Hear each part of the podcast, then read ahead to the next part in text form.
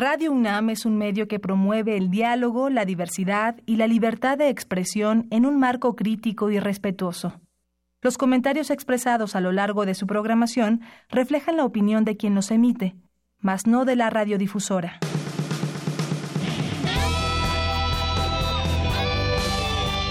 Prisma RU. Relatamos al mundo.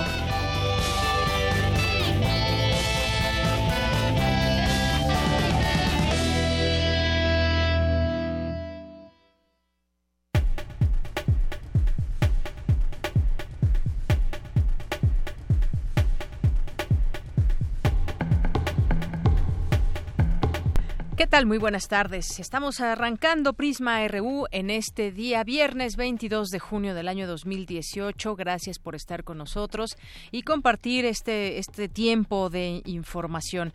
Soy de Yanira Morán, los saludo y les platico qué tendremos el día de hoy en este viernes para cerrar juntos esta semana. Vamos a tener el espacio ya acostumbrado aquí en los viernes del Observatorio Ciudadano de Coyoacán, que en esta ocasión nos, eh, nos platicará sobre lo que piensa de este proceso electoral y lo que viene. Platicaremos sobre el tema con el doctor Enrique Semo, científico social e historiador mexicano, historiador de la economía y ensayista político. También es investigador emérito de, la UNAM.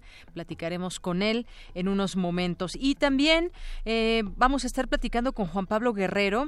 Eh, mucha gente yo sé que tienen problemas cuando se cierra una avenida y no es la excepción cuando cierran Tlalpan, pero es quizás la última, la forma de voltear a ver a quienes no les están cumpliendo las autoridades, y me refiero a los damnificados. Vamos a platicar con Juan Pablo Guerrero, que es representante de Damnificados Unidos de la Ciudad de México. Han anunciado movilizaciones, están en su exigencia al gobierno de la ciudad para que cumpla lo que les ha prometido.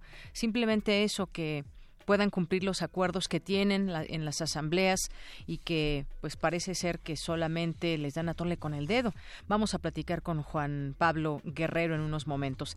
Vamos también a tener en nuestra segunda hora mucha música, además de que tenemos Melomanía RU con Dulce Wet y que nos invita a eventos muy buenos en cuanto a la música y diferentes invitaciones también que nos hacen aquí los diferentes músicos que son parte de los conciertos que hay en la ciudad.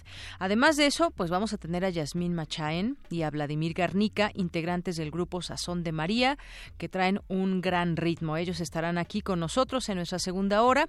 También mi compañera Tamara Quirós en Cultura entrevistará a Sofía Aguilera, autora del libro Paragón. Así que, pues quédese con nosotros. Hoy tendremos también tendremos a la, la cantera Con mi compañera Virginia Sánchez en un momento más también. A lo largo del programa la, podré, la podrán escuchar y estaremos platicando de lo que ha sucedido en las últimas horas en la universidad. Por ahí está esta copa importante de robótica, Robocop 2018, pero ya le iremos comentando a lo largo de estas dos horas. Así que cualquier cosa, pues llámenos al 5536 4339, escríbanos un tuit en arroba prisma.ru o escríbanos en nuestro Facebook Prisma Así que vamos a dar inicio con nuestro resumen informativo. Relatamos al mundo. Relatamos al mundo.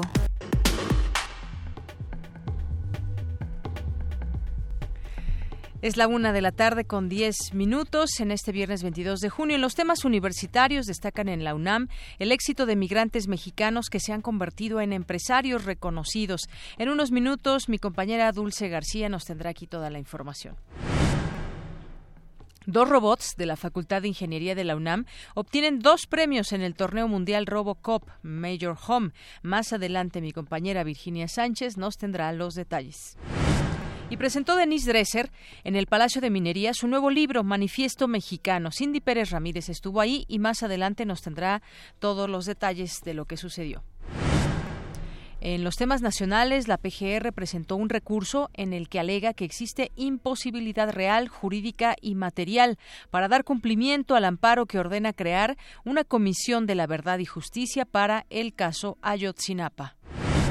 Con 2.530 asesinatos, mayo es el mes más violento en la historia reciente de México, de acuerdo con cifras oficiales. Un tribunal federal confirmó en definitiva que Grupo MBS despidió ilegalmente a la periodista Carmen Aristegui y a su equipo en marzo de 2015. El consejero presidente del Instituto Nacional Electoral, Lorenzo Córdoba, aseguró que el incremento de la violencia no se dio a partir del proceso electoral, sino que ya existía, y este no implica que los comicios estén en riesgo de descarrilarse. Incremento de la violencia sí, pero también a candidatos. Eso es lo que ha preocupado en este proceso electoral y que en otro momento, en otros procesos electorales, no se había dado esta situación. Ahí tienen un claro objetivo los criminales y fue matar a distintos eh, candidatos. Por mayoría de votos, los magistrados de la Sala Superior del Tribunal Electoral del Poder Judicial de la Federación confirmaron dos candidaturas a concejales de dos candidatos transgénero y cancelaron 15 más de diferentes municipios en Oaxaca. Damnificados que mantenían plantón desde anoche en Calzada de Tlalpan frente al multifamiliar se retiraron esta madrugada luego de ocho horas. Eh, más adelante hablaremos con ellos.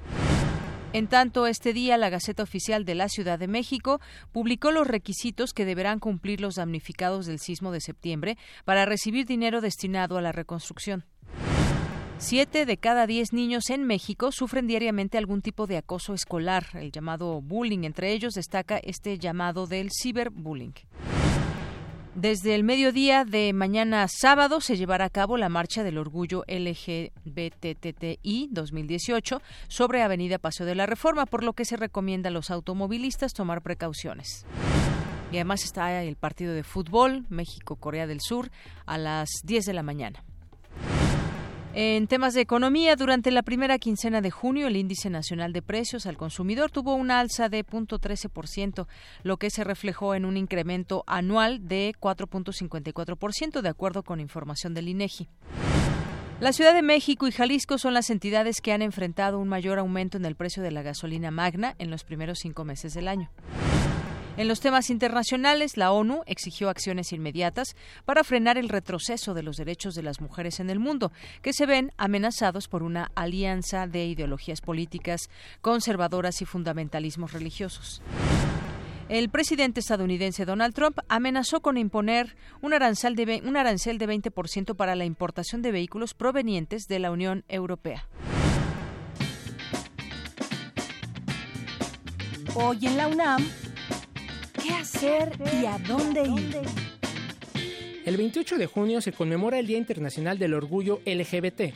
Aquel día, pero de 1969, se suscitaron una serie de manifestaciones violentas contra una redada policial en un bar gay en Nueva York. En el marco de esta conmemoración, se presentará el Mix México, Festival de Diversidad Sexual en Cine y Video, donde se proyectarán diversos documentales, cortos y largometrajes que abordan la lucha por los derechos de este colectivo. Hoy no te puedes perder la cinta El Diablo está en los detalles, en el Museo Universitario del Chopo en punto de las 19.30 horas. Consulta todas las funciones de este ciclo en www.elmixmexico.com. La Facultad de Filosofía y Letras realiza la muestra académica del Colegio de Teatro presentando obras dirigidas e interpretadas por los alumnos de la licenciatura de Literatura Dramática y Teatro. No te puedes perder hoy la puesta en escena del clásico Peter Pan, del escritor escocés James Matthew Barry. Las funciones serán a las 16 y 18 horas en el Foro Experimental José Luis Ibáñez. La entrada es libre. Como parte del Festival Intersecciones, se realizará el concierto del grupo Triciclo Circus Band, ensamble originario de la Ciudad de México, con nueve años en la escena musical, sobresaliendo por su propuesta llena de color circense, folclor mundial, alegría y melancolía, al ritmo de polka, tarantela, tango, pasodoble, danzón, ritmos gitanos y oaxaqueños. No te puedes perder este genuino recital hoy a las 21 horas en la sala Julián Carrillo de Radio UNAM. La entrada es libre y el cupo limitado, o si lo prefieres, puedes sintonizar la transmisión por el 96.1 de FM.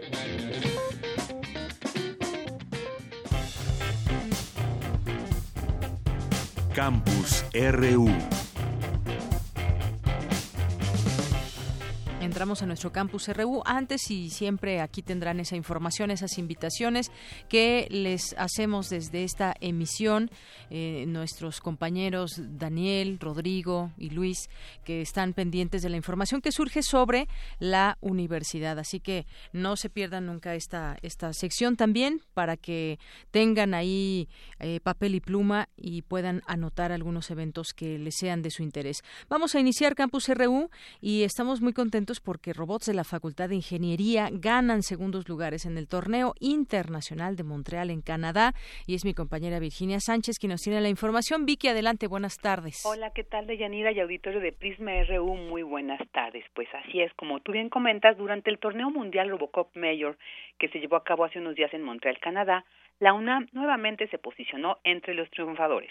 Y es que Justin y Takeshi, los robots de la Facultad de Ingeniería, obtuvieron el segundo lugar en las categorías de robots de servicio Robocop Home OPL y en la de Robocop Home DSPL Toyota respectivamente. Estos destacados robots están a cargo del equipo Pumas que dirige el investigador Jesús Savage y este equipo está conformado por integrantes del laboratorio de biorrobótica de la Facultad de Ingeniería. Pero bueno, ¿qué tienen, eh, eh, cuáles son las características de estos robots? Bueno, pues las detallo. Justina tiene una base omnidireccional que le permite además de dar giros, pues puede desplazarse de manera diagonal, lateral y frontalmente. También tiene varios sensores para localización, dos brazos antropomórficos, una cabeza mecatrónica con dos grados de libertad y un sensor láser para identificar objetos, personas y gestos.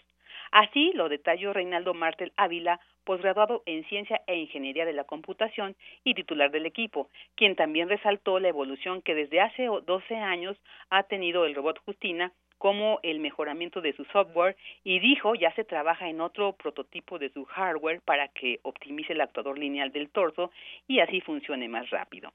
En tanto, el robot Takeshi, cuyo nombre se tomó del personaje de un niño de la serie japonesa de los años 70 conocida como Señorita Cometa, pues es un robot de servicio prestado por la empresa Toyota Laboratorio de Biorrobótica para que los universitarios pudieran aplicar ahí con él pues sus conocimientos. Al respecto, Edgar de Jesús Vázquez, tesista de Ingeniería Mecatrónica de la Facultad de Ingeniería y encargado de este robot, explicó que Takeshi tiene una base omnidireccional que le permite desplazarse en cualquier dirección y ángulo. Además cuenta con un brazo, con cámaras de gran angular con las que puede obtener información sobre la distancia de los objetos y asimismo puede reconocer y dar seguimiento sobre personas, rostros, navegación autónoma y planeación de rutas. Por eso es que este es el primer robot con estas características en el país. De Yanira, cabe resaltar que los equipos que manejan estos robots están integrados por estudiantes de las carreras de ingeniería en mecatrónica, en computación, en electrónica, así como estudiantes del posgrado de ciencias en ingeniería en computación y del posgrado en ingeniería eléctrica del área de procesamiento de señales. También lo integran profesores del departamento de computación y del de procesamiento de señales, todos de la Facultad de Ingeniería. Pues ahí están los detalles de estos robots triunfadores y que pues han puesto a la UNAM nuevamente en alto en estas en estas disciplinas. Muy bien, pues muchísimas gracias, Vicky. Decía, estamos muy contentos de estos logros de jóvenes universitarios que representan a la UNAM en un tema tan, eh, eh, pues, tan relevante como es todo el asunto de la ingeniería, la robótica y muchas cosas que van avanzando en este, en este aspecto de las nuevas tecnologías. Así es, así es. Y bueno, pues como lo, lo escuchamos, sus características, pues se ve que son, eh, pues, robots ya muy avanzados y que, bueno, como lo dijo el, el el estudiante que lo maneja pues está todavía trabajando para irlos perfeccionando aún más. Entonces, no dudemos que próximamente sigan obteniendo más triunfos. Así es. Gracias, Vicky. Gracias a ti. Buenas tardes. Muy buenas tardes.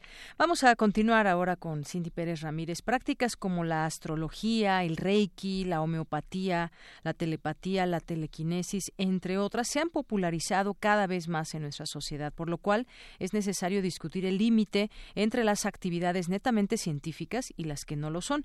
Adelante, Cindy. Buenas tardes. ¿Qué tal, Deyanira? Te saludo con mucho gusto a ti y a todos los que nos están escuchando en Prisma RU. En el marco del Seminario Permanente de Bioética se realizó en la Facultad de Medicina de la UNAM la conferencia La ciencia versus pseudociencia, en donde Martín Bonfil, académico de la Dirección General de Divulgación de la Ciencia de la UNAM, dijo que la ciencia cuyo producto es el conocimiento también se compone de consensos de la comunidad médica dados por resultados y no por conspiraciones. A veces invocan a las eh, farmacéuticas transnacionales, que por supuesto, siendo compañías privadas y transnacionales, tienen que ser absolutamente malignas.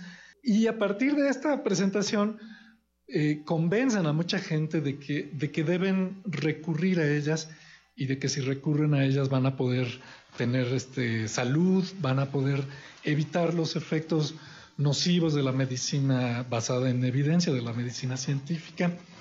Y desgraciadamente mucha gente cae en, creer este tipo de, discursos, sobre todo en la era de la información, la era de Internet, la era de las redes sociales, pero también la era de la desinformación, de las fake news eh, acerca de cualquier cosa. Ustedes han visto en internet, en las redes, cosas como que el cáncer se cura con limón y bicarbonato, pero pero las farmacéuticas no quieren que lo sepas, ¿no? Por su parte, Antonio Lascano Araujo, investigador emérito de la UNAM, explicó que en nuestro país las pseudociencias se alimentan por diversos factores ideológicos, históricos y sociales. Comencemos por lo que algunos llamarían el fracaso yo creo que sería un término excesivo, pero algunos lo usarían así, de la medicina contemporánea para poder enfrentar una serie de enfermedades, como por ejemplo el cáncer.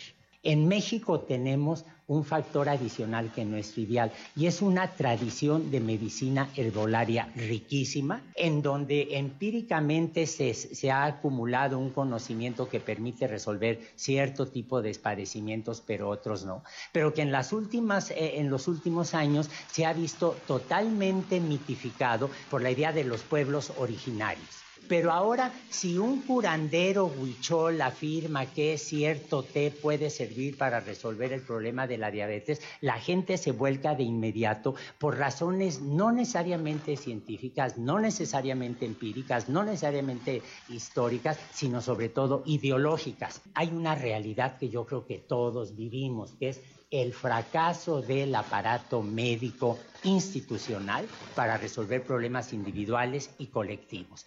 Por supuesto que representan una salida para la gente que no puede acceder con facilidad a los mejores hospitales de México, con los mejores médicos, a donde a, pesar de todo ello puede ser que esté padeciendo una enfermedad que no tenga una solución fácil. En México, tan solo en el año 2015, la Comisión Federal para la Protección contra Riesgos Sanitarios COFEPRIS decomisó 2.587.219 productos milagro en el país. Estos productos pretenden principalmente hacer creer a los consumidores que tenían la capacidad de hacerlos bajar de peso o de curar múltiples enfermedades.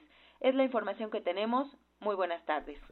Gracias, Cindy. Muy buenas tardes y continuamos con la información y efectivamente todo, todos estos eh, estas prácticas que hemos visto de alguna manera eh, recientemente que se usan mucho más, como el caso del Reiki, por ejemplo, pues habrá que ver efectivamente cuál es esta eh, la actividad que tienen científica o destacar si no lo son y de qué manera nos ayudan o no en nuestra vida cotidiana, que no le demos, digamos, eh, poderes de más o, alguna situación que nos pueda llevar a algo que no sea real. Eh, así que, pues atender también esta información de la que nos habla Cindy. Vamos ahora a continuar con Dulce García. Destacan en la UNAM el éxito de, de migrantes mexicanos que se han convertido en empresarios reconocidos. Adelante, Dulce, buenas tardes. Deyanira, muy buenas tardes a ti y al auditorio de Prisma RU. El tema de la migración no deja de ocupar espacio ni entre los medios de comunicación, ni entre los académicos, ni entre la sociedad, mucho menos luego de las acciones tan fuertes que ha implementado el presidente de Estados Unidos, Donald Trump. Sin embargo, existe también la migración interna, y hay que prestarle atención. La distribución de la población está vinculada a las condiciones de desarrollo regional, por lo que ésta se desplaza desde y hacia determinadas zonas de la República, así que es necesario conocer con precisión el comportamiento demográfico nacional, siendo la movilidad espacial de la población uno de sus componentes claves. Por ello, el Instituto de Investigaciones Antropológicas de la UNAM llevó a cabo la presentación del libro Migrantes Exitosos, la franquicia social como modelo de negocio, sobre el que la antropóloga Lourdes Salazar destacó que los migrantes han ido cambiando la manera en la que antes se desenvolvía el capitalismo. Todos los casos que estamos observando en este texto de migrantes exitosos es un enfoque bastante desafiante para la economía no clásica o del status quo. Desafiante que la riqueza de algunas empresas se genera ya no por la explotación de los trabajadores, no son el tipo de empresario del que se habla comúnmente, no es Slim o el innombrable que después se convierte en el presidente de Estados Unidos. Esta gente le da vuelta al capitalismo y salen victoriosos. ¿En qué sentido? logran obtener sus recursos para emprender sus negocios a través de redes sociales. Y además son redes sociales transversales que están permeadas por aspectos como son la confianza, la solidaridad, la colaboración que dentro del sistema capitalista no están bien vistos, o se rompen, o se tratan de corroer. La experta dijo que los lazos comunitarios que forman las empresas de migrantes mexicanos internos significan una respuesta muy poderosa a la economía de la corriente principal, pues añadió que se están desarrollando economías plurales en las que no hay un fin individualista como lo es en el caso del capitalismo, sino que tienen valores morales que benefician a las comunidades. De Yanira Auditorio de Prisma RU, el libro Migrantes Exitosos, la franquicia social como modelo de negocio, reúne seis artículos acerca de migrantes rurales que a lo largo de los siglos XX y XXI se han desplazado a diferentes ciudades de México, donde se convirtieron ya en empresarios que modificaron no solo las trayectorias de sus vidas y las de sus familias, sino también las de sus comunidades de origen. En pocos años, esos migrantes se han convertido en hombres de negocios ampliamente reconocidos en sus nichos de actividad, de tal manera que sus establecimientos han persistido y a pesar del tiempo y el paso de las generaciones han mantenido relaciones significativas con las comunidades comunidades de las que son originarios. Es el reporte. Muy buenas tardes. Gracias, Dulce, y que se oiga fuerte también hasta allá a Estados Unidos y que Trump vea también eh, pues toda esta diversidad de personas que entran a este país y que también tienen éxitos y que la mayoría de estas personas que entran pues es gente de bien que simplemente está buscando oportunidades. Bien, antes de irnos al Observatorio Ciudadano de Coyoacán, mandar saludos aquí a las compañeras que nos visitan de la Universidad Autónoma de Sinaloa. Les mandamos muchos saludos hasta allá y vienen de intercambio aquí a la Facultad de Ciencias Políticas y Sociales de la UNAM. Les mandamos muchos saludos, que se la pasen muy bien aquí en, en la Ciudad de México, que tengan una grata estancia y gracias, Monse, por traerlas por aquí de visita. Porque tu opinión es importante, síguenos en nuestras redes sociales, en Facebook como Prisma RU y en Twitter como arroba PrismaRU. Queremos escuchar tu voz. Nuestro teléfono en cabina es 55 36 43 39. La danza de la paloma hacia furor. Observatorio Ciudadano de Coyoacán.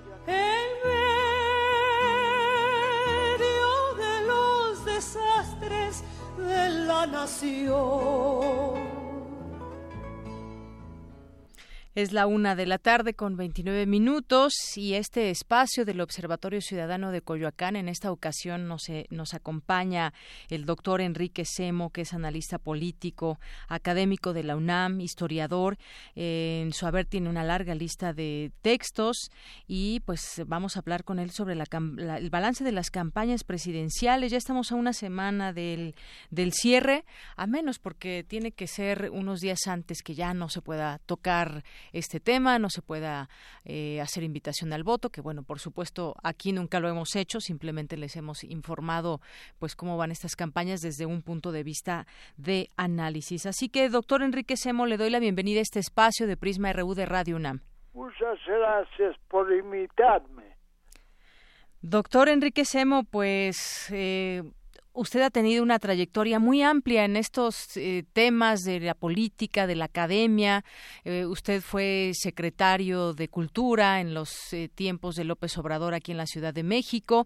Y bueno, pues ¿cómo ha visto este proceso electoral en este año 2018? Yo creo que este proceso marca un cambio histórico con respecto a los que de, de, pasados desde 1988. Se ha formado un gran movimiento de protesta contra las políticas neoliberales de los últimos 35 años.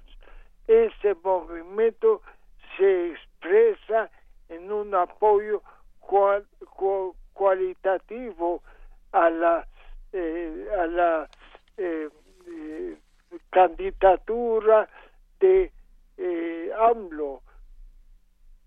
Ah, sí, sí, doctor. Y ese apoyo es fruto de la presencia de una considerable cantidad de movimientos sociales que Morena ha sabido orientar hacia las elecciones.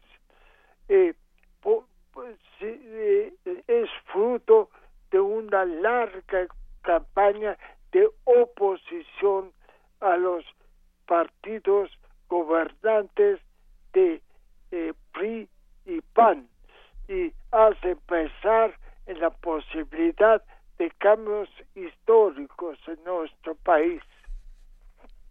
Doctor, esto que dice usted es muy importante, la posibilidad de cambios históricos. Eh, quizás estamos frente a un momento importante donde el candidato que usted menciona, que lleva la ventaja en las encuestas, habremos de decirlo solamente así en las encuestas, pero que bueno, habrá que esperar al 2 de julio para saber quién es el quién es el ganador. Estos cambios históricos, ¿a qué se a qué se refiere? ¿Qué es eh, esto? ¿Cuáles son estos cambios? Si bien ha tenido en su discurso un señalamiento esas eh, eh, reformas estructurales que se hicieron en este sexenio con Enrique Peña Nieto y que algunas de ellas dice o las voy a revisar o las cancelaría, como el caso de la reforma educativa. ¿Cuáles son estos cambios históricos que tendría que hacer el próximo presidente?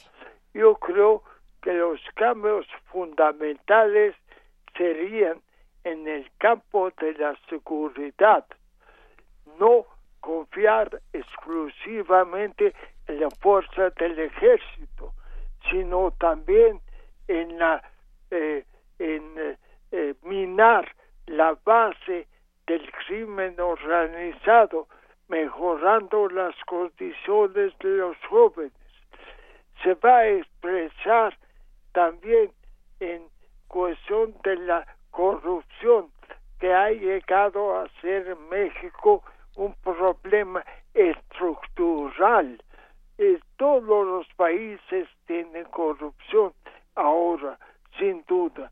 Es una marca del tiempo. Pero nosotros tenemos una corrupción muy organizada desde arriba y se puede reducir. En tercer lugar, la terrible distribución del ingreso que concentra en pocas manos algunos cientos de familias más de la mitad del Producto Nacional. Con esos tres aspectos debería ser prioritarios el cambio. El cambio eh, para cualquiera de los candidatos que llegue tendrá que tomar en sus manos muy en serio el tema de la seguridad, porque incluso acabamos de dar una nota hace unos momentos en nuestro resumen informativo de la eh, de los asesinatos que hubo en mayo en nuestro país, 2.530, y que es el, el mes más violento en la historia reciente de México. Con eso lidiará el siguiente presidente de México y, como decía, pues habrá que tomar muy en serio este, este, esta estrategia. Hemos visto ya estrategias en marcha en su momento con, con Felipe Calderón, eh, que le hizo frente al narcotráfico o la llamada guerra contra el narcotráfico y pues no funcionó estos últimos seis años con Enrique Peña Nieto, eh, pues el ejército en algunos estados, de momento en llamados de auxilio para algunos gobernadores, pues tampoco hace, hace mella. Hace unos momentos también leía que en Michoacán se está pidiendo apoyo por el tema de inseguridad. Eso por una parte, las condiciones de la gente,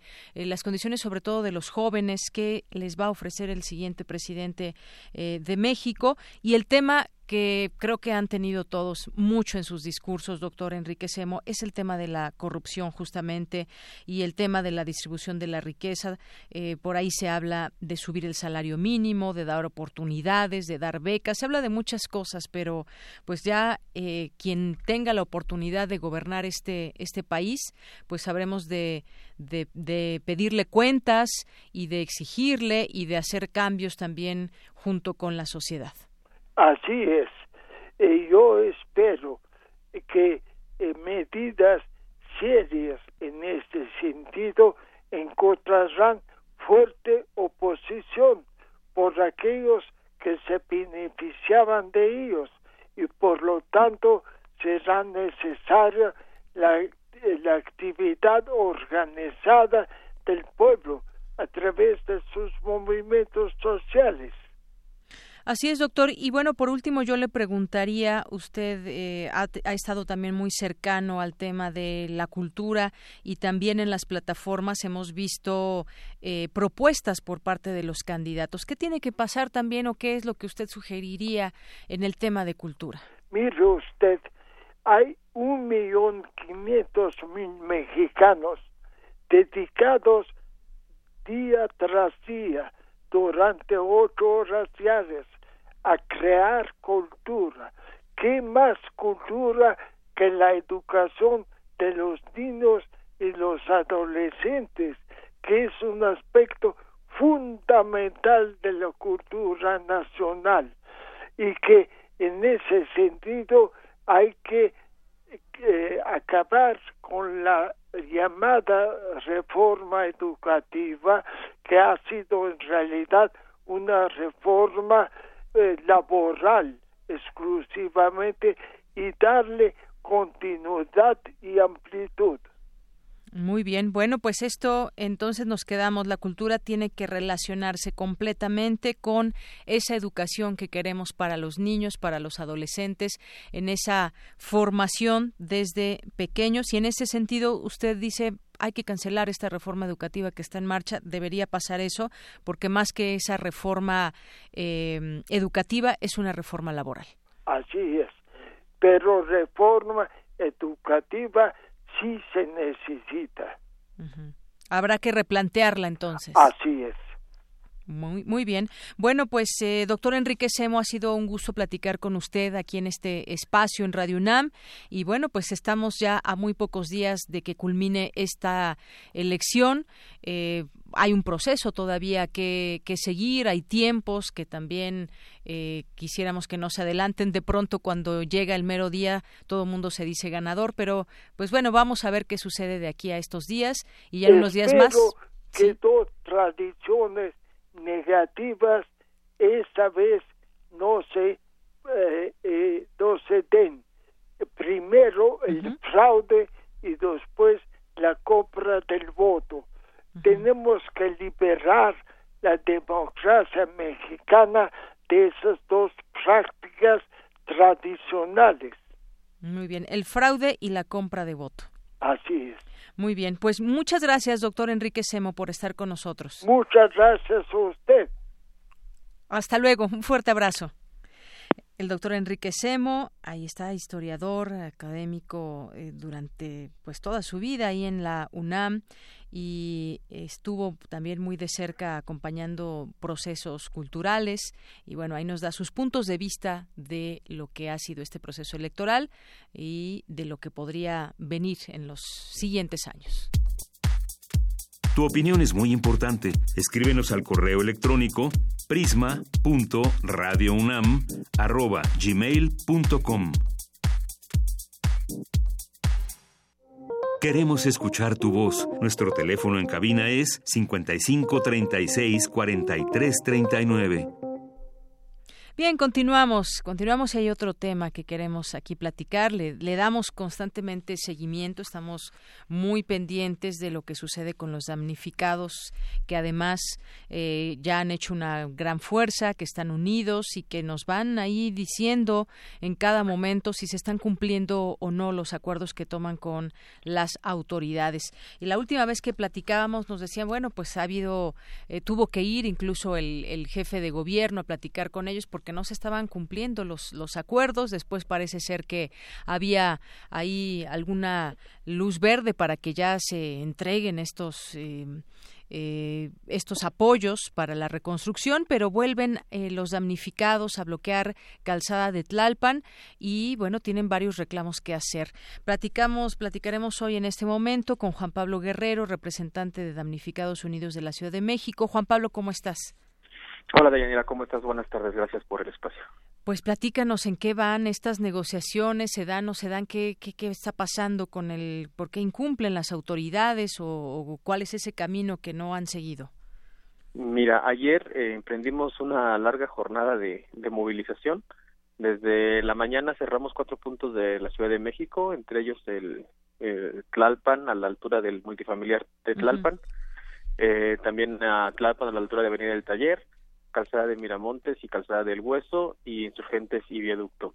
Eh, y en la noche instalamos un campamento en la Calzada de Tlalpan en demanda de pues de que se garantice la totalidad de los recursos necesarios para la reconstrucción y el reforzamiento de nuestros hogares. Eh, es importante decir pues que ayer tuvimos una una victoria porque logramos que en los lineamientos que, que se emitan para la asignación de los recursos se garantice la suficiencia y totalidad de todos los montos que sean necesarios para reconstruir los edificios colapsados y también para reforzar los los edificios. Esta esta respuesta nos llegó alrededor de las tres y media de la mañana. Eh, instalamos nuestro campamento aproximadamente a las ocho de la noche entonces estuvimos varias horas ahí eh, resistiendo también recibiendo muchas muestras de solidaridad de la ciudadanía. Y pues afortunadamente tenemos una declaratoria de, de compromisos firmada por el secretario de gobierno Guillermo Orozco y por el presidente de la Comisión de Gobierno de la Asamblea Legislativa, el diputado Leonel Luna, en la que se comprometen a lo que ya ya dije que es muy es muy importante repetir que va a haber recursos totales y suficientes para la reconstrucción de eh, los primeros 36 inmuebles dañados por el sismo de, de septiembre de 2017. Y es que de pronto parecería que no les cuadran las, las cuentas ahí en el, gobierno. Ustedes lo que estaban eh, exigiendo son estos recursos suficientes para reconstruir su, sus viviendas. Eh, ha habido distintas sesiones con esta comisión de reconstrucción y se habla de la asignación de 600 millones de pesos, que serían los primeros millones para el fideicomiso público para esa reconstrucción afectadas por el 19 de septiembre. En el caso del multifamiliar de Tlalpan, Juan Pablo, la propuesta es asignar, tengo entendido, 500 mil pesos por departamento, que en total son 20 millones de pesos para la reconstrucción de un edificio, que es el 1, 1C. Sin embargo, pues no son, no son solamente estos los recursos, se necesitan mucho más porque hay otros damnificados también. Así es, eso fue lo que motivó nuestra movilización el, gobierno de la Ciudad de México quería poner montos con límites para la asignación de los recursos y pero pues nosotros teníamos eh, presupuestos entregados por las mismas dependencias de gobierno que, que con los montos límites que tenía que, que proponían al principio las autoridades pues no no no no no comprometían todo el recurso. Entonces pues el camino era adquirir una deuda, un camino que siempre hemos rechazado desde el principio de, nuestra movilización. Y afortunadamente ayer gracias a, a pues a la presencia de vecinos de diversos predios afectados en, el, en, primero nuestra acción en la mañana bloqueando calles y después en instalando nuestro campamento en Casa de Tlalpan pues logramos arrancar el compromiso de que eh, los montos son solamente, bueno, los montos que están en los lineamientos son solo un referente, pero el, el gobierno de la Ciudad de México se compromete y acepta la suficiencia presupuestal para cubrir el total del edificio colapsado 1C en este caso. Muy bien. Bueno, pues eh, nosotros desde aquí seguimos eh, atentos a lo que suceda con ustedes y, hacemos un exhorto para que las autoridades realmente cumplan los acuerdos que están tomando con ustedes y quién mejor que hacerlo que pues sea de manera directa, sin intermediarios y ahí hay varias eh, secretarías que tendrían que estar muy atentas de que todo esto se haga llegar a la brevedad, que se ocupe el dinero directamente a esa reconstrucción. Hay gente, sabemos y lo repetimos aquí, que sigue viviendo en la calle, estamos en temporada de lluvias y pues la situación se vuelve difícil. Sí, nosotros nos vamos a mantener al, pendiente de, que se cumplan a cabalidad los acuerdos que, hemos logrado arrancar y pues también eh, aprovechar la oportunidad para hacerle un llamado a la sociedad que siempre nos ha acompañado, que a que se mantenga también al pendiente de nosotros, que que no nos olvide, recordamos que estamos en, campaña electoral y de pronto los compromisos se pueden diluir o pueden pasar muchas cosas y nosotros lo, que no queremos es ser damnificados por 30 años como desgraciadamente pasó en el 85 y pues desde aquí este también le hacemos un llamado al gobierno de la Ciudad de México a que cumpla los acuerdos y a que no actúe de forma inmediata porque como bien dices y tienes razón todavía hay gente viviendo en la calle y pues eh, las condiciones climáticas son demasiado adversas y pues ya es muy es insostenible que, que la ciudad siga así con, con personas viviendo en las calles. Claro Juan Pablo además hoy hoy en la Ciudad de México el gobierno de la Ciudad de México publicó ya lineamientos para ayudar a afectados los publicó en la Gaceta oficial vaya ya se da esta también formalidad y eh, pues tratándose de, de estas afectaciones esperamos que, que se cumpla porque además pues bueno ya está en la Gaceta oficial Así es, así es. Eh, el, eh, uno de los acuerdos también para levantar el plantón de, de anoche fue que se publicarían hoy en la Gaceta Oficial esos esos lineamientos. eh, fue por el motivo por el cual nosotros retiramos nuestro campamento. Si no, si no lo hubieran hecho, ahorita o sea, ustedes los forzaron a que se publicara en la Gaceta Oficial. Pues sí, pues sí, porque necesitamos nosotros certeza, no nada más documentos, no nada más este promesas, declaraciones no o exacto. Muy bien. Bueno, pues estamos atentos aquí, Juan Pablo, lo que lo que se ofrezca también. Estos micrófonos están abiertos para este grupo numeroso de damnificados. Pues muchísimas gracias, Deyanira, y un saludo a toda la audiencia. Hasta luego, muy buenas tardes, Juan Pablo Guerrero, representante de Damnificados Unidos de la Ciudad de México. Y bueno, algunas algunas otras notas a destacar el día de hoy. La COFEPRIS pide retirar lotes de cajas de cereal por riesgo de salmonela. La COFEPRIS, que es la Comisión Federal para la Protección contra Riesgos Sanitarios, ordenó a la empresa de cereales, pues hay que decir el nombre para no comprarla, Kellogg's, retirar 69.088 cajas de cereal de un centro comercial mayorista debido al riesgo de salmonela la COFEPRIS dará seguimiento al retiro de este producto. Y en otro, en otro tema, libros de texto general pro, eh, generan perdón, polémica por temas de diversidad sexual. Los nuevos libros de texto de primero de secundaria generaron polémica con los defensores de la familia, los investigadores, ya que estos textos incluyen temas como la homosexualidad, el erotismo, la masturbación. Algunas eh, organizaciones se oponen eh, a los textos por una hipersexualización que recibirán los niños a muy temprana edad. Afirmaron que la sexualidad se debe abordar de manera gradual. Primero de secundaria, pues yo creo que ya no, no estamos hablando de primero de primaria, es primero de secundaria. Eh, Manuel Gilantón, investigador del Colegio de México, afirmó que abordar los temas de diversidad sexual, la Carta de Derechos Sexuales y Reproductivos de las personas ayudará a concientizar, alertar y prevenir embarazos a temprana edad.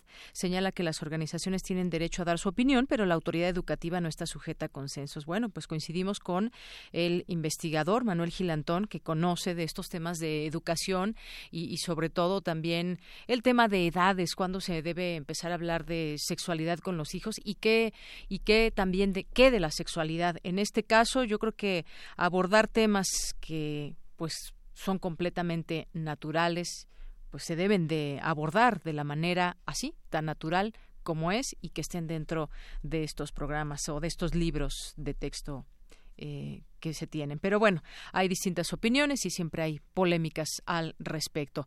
Eh, aumentó la inflación anual en la primera quincena de junio.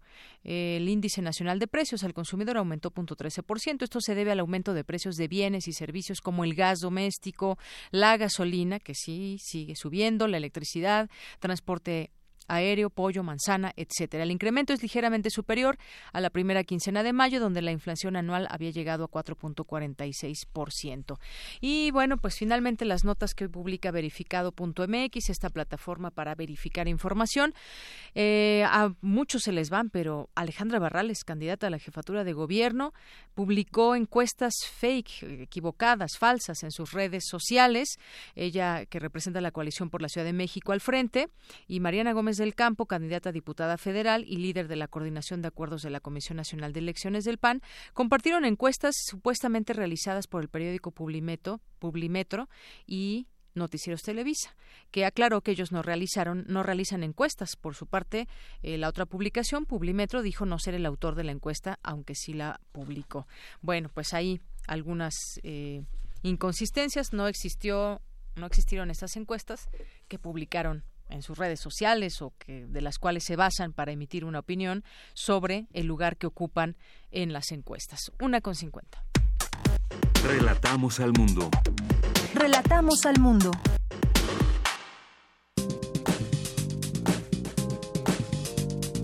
Cultura RU.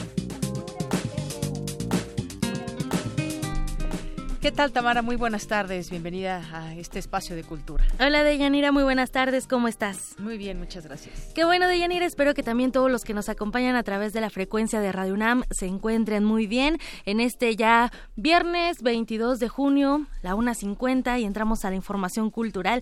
Y les comento que esta tarde, bueno, hace, hace unas horas nos visitó en, en la cabina de Prisma RU Sofi Aguilera.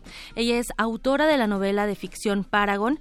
Eh, bueno, y quiero contarles que Sofía estudia la preparatoria, tiene 18 años y además de escribir, participa en un programa especial en el Laboratorio de Física de la Universidad Nacional Autónoma de México. Hoy nos va a platicar de qué va Paragon, la primera parte de una trilogía de la serie El Linaje Perdido. Así que vamos a escuchar esta entrevista que realizamos para que la gente conozca más de Paragon y sobre todo de Sofía Aguilera.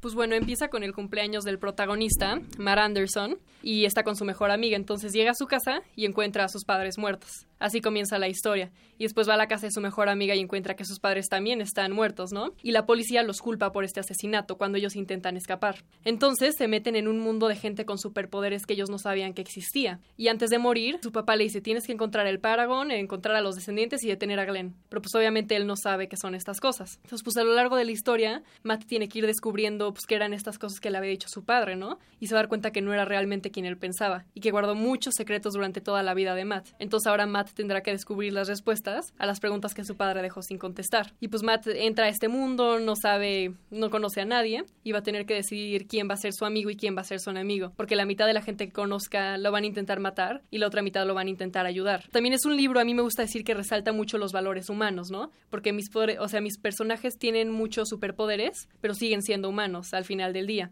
Entonces está la lealtad, la amistad, el amor, la valentía pero también la traición, la ambición, el poder y la venganza. Entonces así, eso es de lo que se trata la historia. Oye, Sofía, tienes 18 años apenas. Sí. Y esta novela se escribió primero en inglés y bueno, ahora la podemos leer en español. Sí, la empecé a escribir cuando tenía 15 y pues ahorita con Grupo Rodrigo Porrúa yo se las entregué en inglés, como tú dices, y ellos ya la tradujeron a español, entonces se puede encontrar en los dos idiomas. ¿Y cómo ha sido este proceso de amalgamar también eh, la profesión de escribir con la escuela y con tu corta edad? Y bueno, obviamente pues estás rodeada de las personas correctas, ¿no? Que creo que Sí. eso también es lo importante, que te han encaminado a un buen lugar hacia la literatura. Pero ¿cómo es amalgamar todas tus actividades?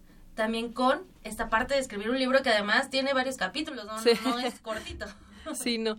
Pues al principio como que es porque me cambié de escuelas, ¿no? Entonces empecé en secundaria y como que mis compañeros, muchos no me entendían, era como, ¿por qué estás escribiendo, no? A los 15 años, o sea, haz algo más con tu vida. Pero luego ya entré a prepa y pues sí, obviamente tuve que aprender a organizarme muchísimo, porque pues no solo es escribir el libro, estuve escribiendo los seis meses y luego editándolo un año año y medio. Entonces, pues obviamente era bueno, entre semana hago mis tareas, hago todos mis proyectos y mis fines de semana que nadie los toque porque voy a estar escribiendo, ¿no? De hecho, fue un profesor mío quien me introdujo a Grupo Rodrigo Porrúa. Yo en clase de matemáticas con mi mejor amigo y estaba contándole mi libro, no, pues es que ya lo terminé y pues a ver cómo consigo casa editorial. Y nos escucha nuestro profesor de trigonometría, Edo Buccelli, y me dice, ay, mi papá conoce a alguien que trabaja en Grupo Rodrigo Porrúa. Pasaron varias semanas, dije, ah, no, pues de seguro ya no pasó nada, ¿no? Y luego me entrega el contacto y me dice, bueno, es que te van a hacer una entrevista y pues ahí te dejo y mucha suerte, ¿no? Fui a la entrevista con Grupo Rodrigo Porrúa y aceptaron mi libro. Entonces yo creo que también la escuela me ayudó mucho a todo esto y pues obviamente mis compañeros me ayudan mucho, mis maestros, mis directores, entonces como que he aprendido a hacerlo un solo mundo en vez de tener los dos separados. Excelente. Oye, y cuéntame un poquito de tu vínculo con la UNAM, porque también tienes ahí un vínculo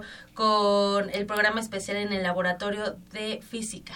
Pues de hecho fue otro profesor, estaba y otra vez en clase de matemáticas, en clase de cálculo, y pues yo me voy a tomar un año, ¿no? Para darle un empujón al libro, y pues quiero entrar a Estados Unidos, entonces tengo que tomar el examen, entonces decidí tomarme un año. Estaba platicando con mi profe dije, no, pues quiero ver qué hago este año, y me dijo, ay, pues yo estoy trabajando en la UNAM, en el laboratorio de física, mi profesor se llama, me dijo, amigo, estamos haciendo experimentos de nanotecnología para encontrar curas de cáncer, para hacer filtros de agua, y pues para ver qué se nos ocurre. Entonces me invitó a trabajar con él, con el doctor Raúl Herrera, con la doctora Cristina Zorrilla. Entonces, pues estoy ahí con otros alumnos de Prepatec en un verano en el laboratorio de física y pues yo ya me voy a seguir ahí todo el año. Excelente. Ya hablaste de, de los valores que, que resaltas en este libro, pero ¿qué te inspiró a contar esta historia? Que no es tan común, ¿no? sí. Pues todo empezó como hobby, ¿no? Así de que se me ocurrían ideas locas, las anotaba en una libretita y decía, bueno, y yo luego ya cuando tuve varias dije, bueno, voy a empezar a escribir, ¿no? Porque, o sea, la historia, la original, la original, empezó en una clase de, de español que nos hicieron escribir una historia corta, pero como que yo siempre me quedé con la idea de, ay, me gustó esa historia, a ver qué puedo hacer. Y ya fue hasta tercera de secundaria que alguien me dijo, no, pues si haz algo, ¿no? Pues así empezó, como que con ideas, porque ni siquiera era una historia, eran como ideas que estaban ahí volando, tuve que agarrarlas para ya poder escribir una historia. Y justo como que coincidió con el divorcio de mis padres, que pues fue una etapa muy difícil, entonces para mí escribir fue un escape, una manera de procesar mis sentimientos de manera diferente. Todos los personajes, la historia tiene pedacitos de mí, en general como de lo que estaba sintiendo, de lo que estaba viviendo. Entonces así fue como se dieron muchas partes de la historia, como que son partecitas de mi vida. No tan exagerado, obviamente, ¿no? No controlo fuego ni nada por el estilo, pero pues es como también parte de mí. Claro, oye, y esto es muy importante resaltarlo, ¿no? Porque a veces leemos un libro pero ya cuando escuchas al autor decir que tiene partes de él y qué partes son, creo que también es importante y eso llama la atención. Esta parte de la fantasía y, y, con todos los recursos literarios con los que juegas, ¿A quién le recomendarías este libro? Yo creo que se los recomendaría a los jóvenes adultos y adultos también. En general, cualquier persona que le guste una historia épica de ciencia ficción. Pues todos hemos leído Percy Jackson, Harry Potter, Maze Runner. Es mucho del estilo, porque a mí es lo que me encanta leer, ciencia ficción, entonces es lo que escribo. Y pues también es de suspenso. Todos mis amigos o personas que lo han leído me dijeron, no, es que, o sea, lo empecé y lo tuve que terminar. Entonces todos que puedan tomarse y decir, ok, bueno, lo empiezo y lo tengo que seguir hasta el final. Porque yo creo que es una historia muy divertida, que como te digo, pone los valores, pero pues también es una historia ficticia. Y tiene elementos muy interesantes también. Y bueno, ahora que mencionas el divorcio de tus padres, tienes dos, de dos sopas, dirían coloquialmente. O tirarte o levantarte y entonces ir eh, acomodando las piezas de tus sentimientos de una forma productiva y bueno, tú lo estás haciendo a tus 18 años. sí, pues de hecho eso también es uno de mis mensajes, es el mensaje del libro, que es en los momentos difíciles en donde descubres tu verdadero poder, así lo descubren mis personajes. Pero yo creo que el verdadero superpoder de los seres humanos es la fuerza de nuestro corazón, porque es la que nos guía en la vida, la que nos guía a decir, bueno, estoy pasando por una etapa muy difícil, pero tengo que seguir adelante, tengo que seguir, o sea, un paso, un paso, un paso y ahí voy recorriendo todo el camino. Entonces mis personajes se van a dar cuenta que, pues, aunque sean inmortales, controlan fuego, respiran abajo del agua y tales cosas, el verdadero poder es el que tienen dentro. Ay, qué bonito mensaje. Sí. bueno, entonces, Paragon, bajo el sello de Rodrigo Porrúa, ¿dónde podemos conseguir el libro para la gente que nos está escuchando? Pues ahorita ya está en digital, en todas las plataformas digitales, y en impreso ya está en sótano, en las librerías Rodrigo Porrúa, y ya muy pronto ya va a estar en Gandhi, en El Péndulo, Sanborns, en todos lados. Perfecto. Sofía Aguilera, muchísimas gracias por visitarnos aquí en Prisma RU de Radio UNAM. No eres una promesa literaria, eres una realidad literaria y eso nos da mucho gusto que personas tan jóvenes pues se encaminen en este lado de las letras. Muchísimas gracias. Sí, muchísimas gracias a ti. Relatamos al mundo. Relatamos al mundo.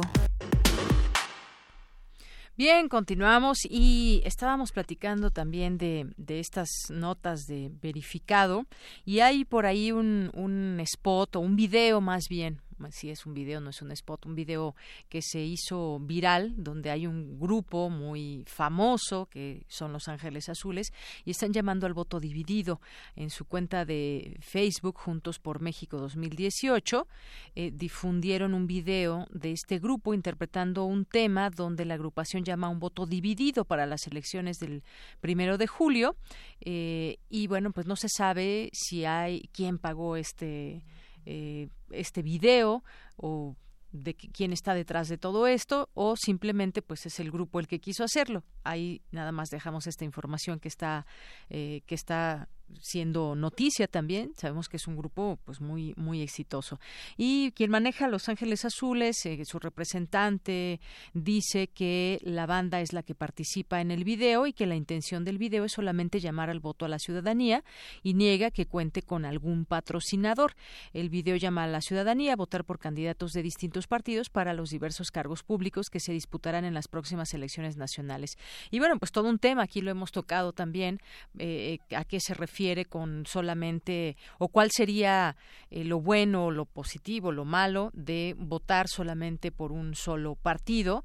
Eh, por ejemplo, cómo quedará el Congreso si se tiene un presidente de un partido y el Congreso está dividido. Bueno, qué tanto contrapeso puede hacer o qué tanta posibilidad tendrá el, el que sea el próximo presidente de poder tener también un Congreso que favorezca a sus eh, nuevas eh, pues ideas ahí dentro del Congreso. Así que pues está esta nota que queríamos compartir también con todos ustedes y bueno, pues vamos a continuar, ya son las dos de la tarde, vamos a ir un corte y ya están por aquí en unos momentos más, los presentaremos a Sazón de María, pero por lo pronto vamos a un corte, volvemos.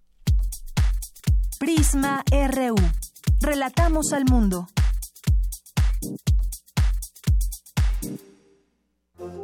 ...2018... 100 años del nacimiento de Carlos Illescas. Poeta nacido en Guatemala, país del que fue exiliado en 1944 en el contexto de la Revolución de Octubre. A partir de entonces vivió en México, donde se destacó gracias a su obra artística y sus trabajos como colaborador en medios culturales como Radio UNAM, Canal 11 y Radio Educación, entre otros. Yo recuerdo que don Carlos me decía que él había, le había dicho a su mamá, ahorita vengo. No sé en qué momento me confió esto y, y yo digo que fue el ahorita vengo más largo de la historia porque él no volvió al país sino hasta el año que se murió, en 1908. Carlos López. Poeta. Carlos Illescas. 96.1 de FM. Radio UNAM. Experiencia sonora.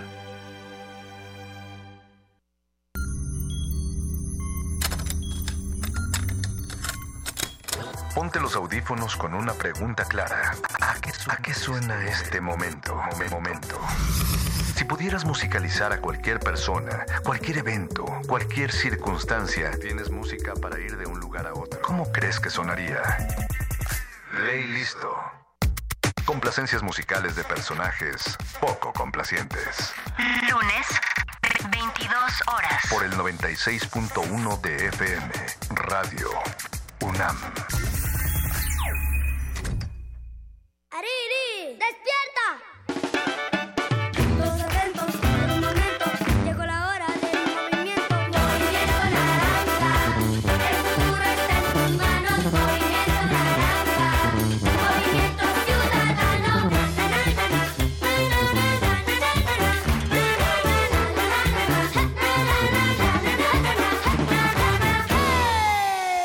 31 de julio, vota Movimiento Naranja. Vota Movimiento Ciudadano. Siempre han existido mujeres y hombres a los que se les llama radicales. Radicales porque creen que las cosas pueden ser de otro modo, porque no están dispuestos a vivir bajo la opresión y el miedo. Radicales porque confrontan a los poderosos, porque no se callan frente a la injusticia. Son los radicales los que hacen la diferencia, los que conquistan el futuro. Este primero de julio, todos seremos radicales. Porque para transformar al Estado de México, la vía es radical. Vota radical. Partido Vía Radical. Calme Cali. Un espacio intercultural donde las lenguas indígenas resuenan en la voz de sus hablantes.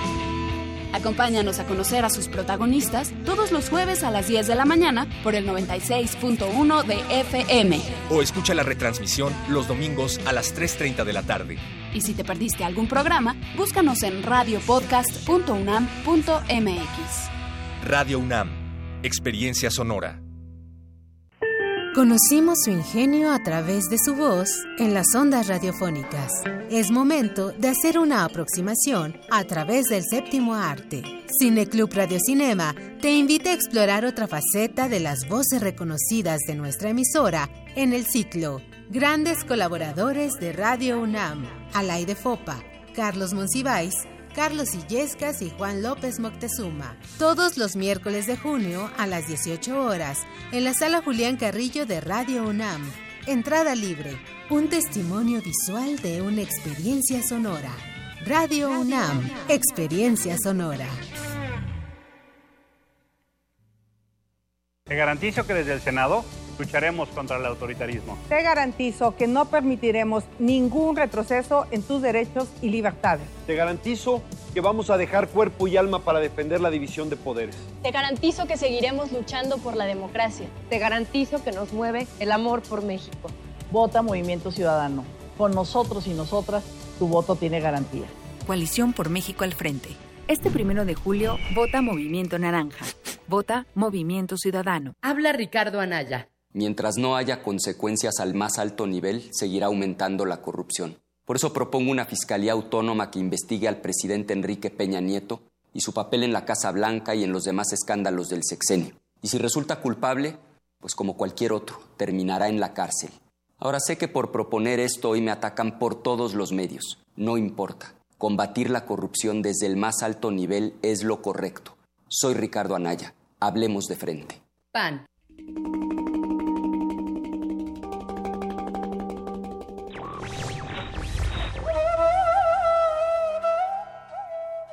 La libertad más difícil de conservar es la de equivocarse. Morris West.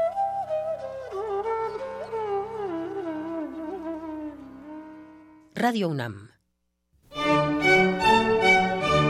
Tenemos la fusión exquisita para ti. Dos esencias finamente mezcladas que al entrar en contacto con tu ser te harán bailar.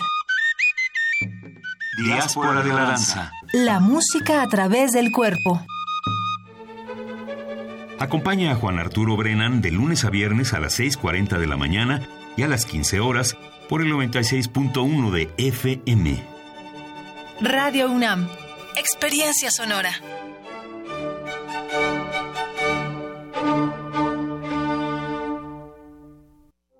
Queremos escuchar tu voz. Nuestro teléfono en cabina es 55 36 43 39. Porque tu opinión es importante, síguenos en nuestras redes sociales, en Facebook como Prisma RU y en Twitter como arroba PrismaRU.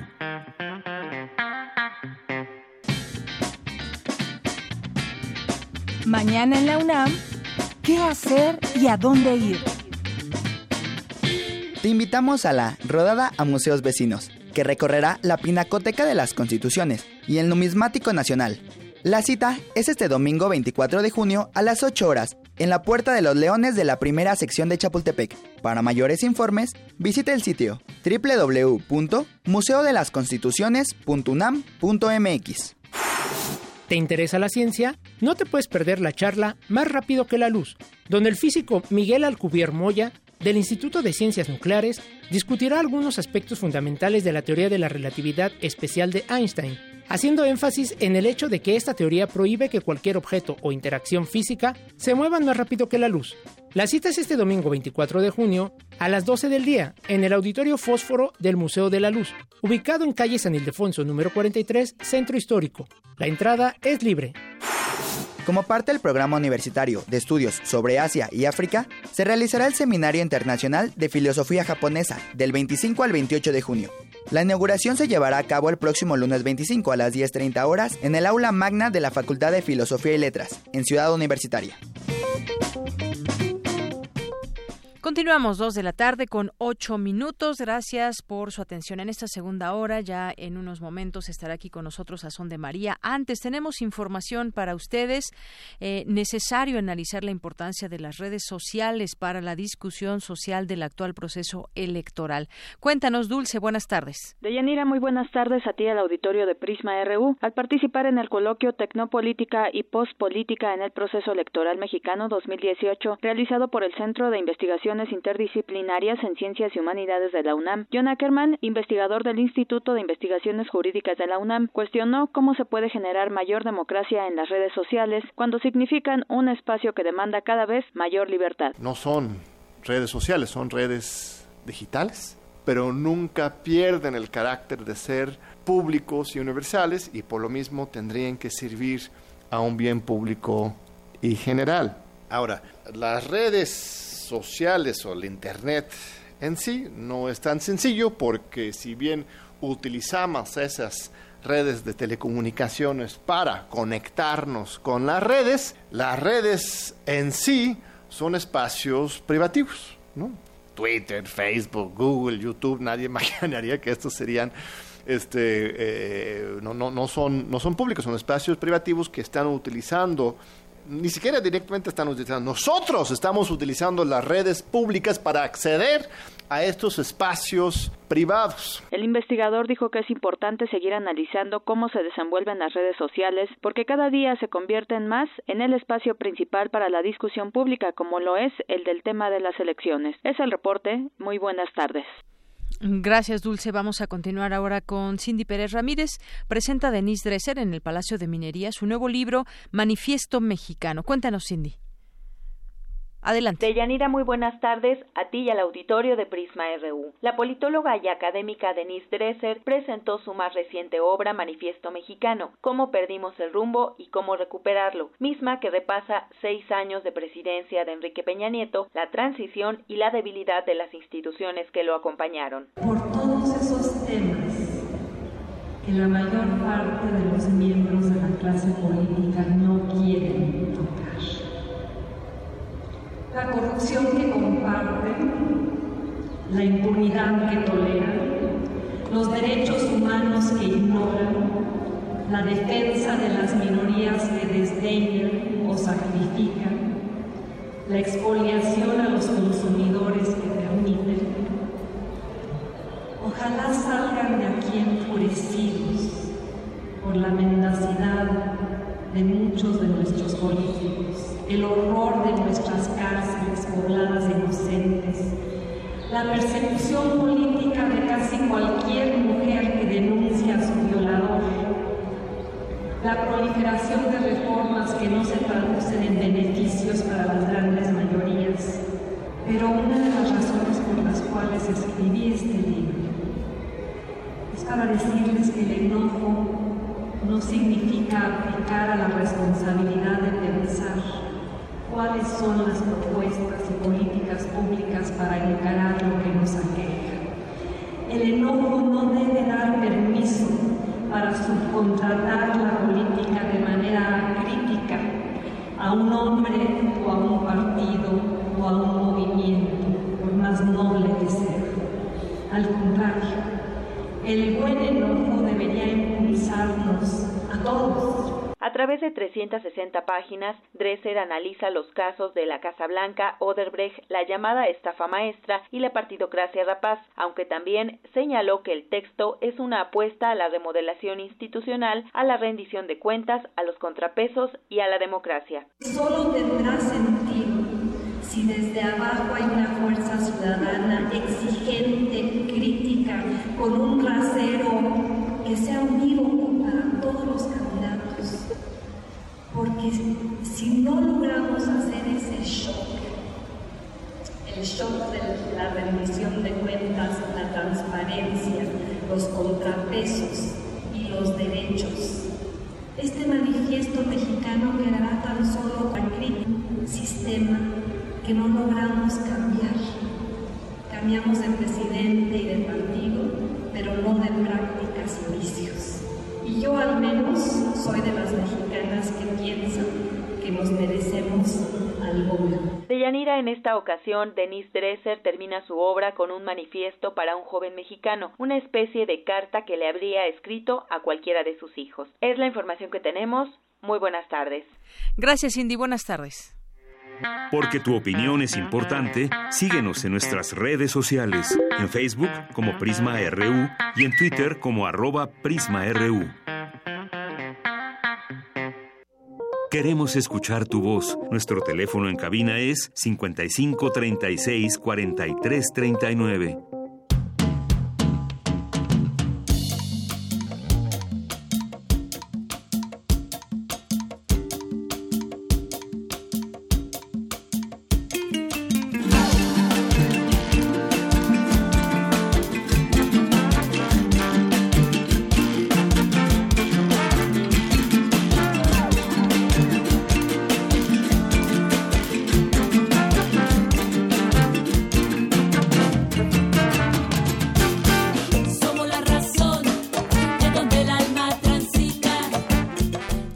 Bueno, pues esto que estábamos escuchando ahorita, ojalá que también en Facebook Live podamos escuchar un poquito más de esta música. Son Sazón de María y ellos nos acompañan aquí en vivo. Mañana los podrán ver cómo tocan. Ahorita vamos a platicar y nos van a decir quiénes son Sazón de María. Eh, pero por lo pronto, pues los, presentamos, que son Vladimir Garnica, que está aquí con nosotros, y también está eh, Yasmín Machain. Bienvenidos. Hola, muchas gracias. Un saludo a todos los que nos están escuchando. Hola, muchas gracias por la invitación. Bueno, estamos transmitiendo a través del 96.1 de FM y a través de Facebook Live en, en Prisma RU.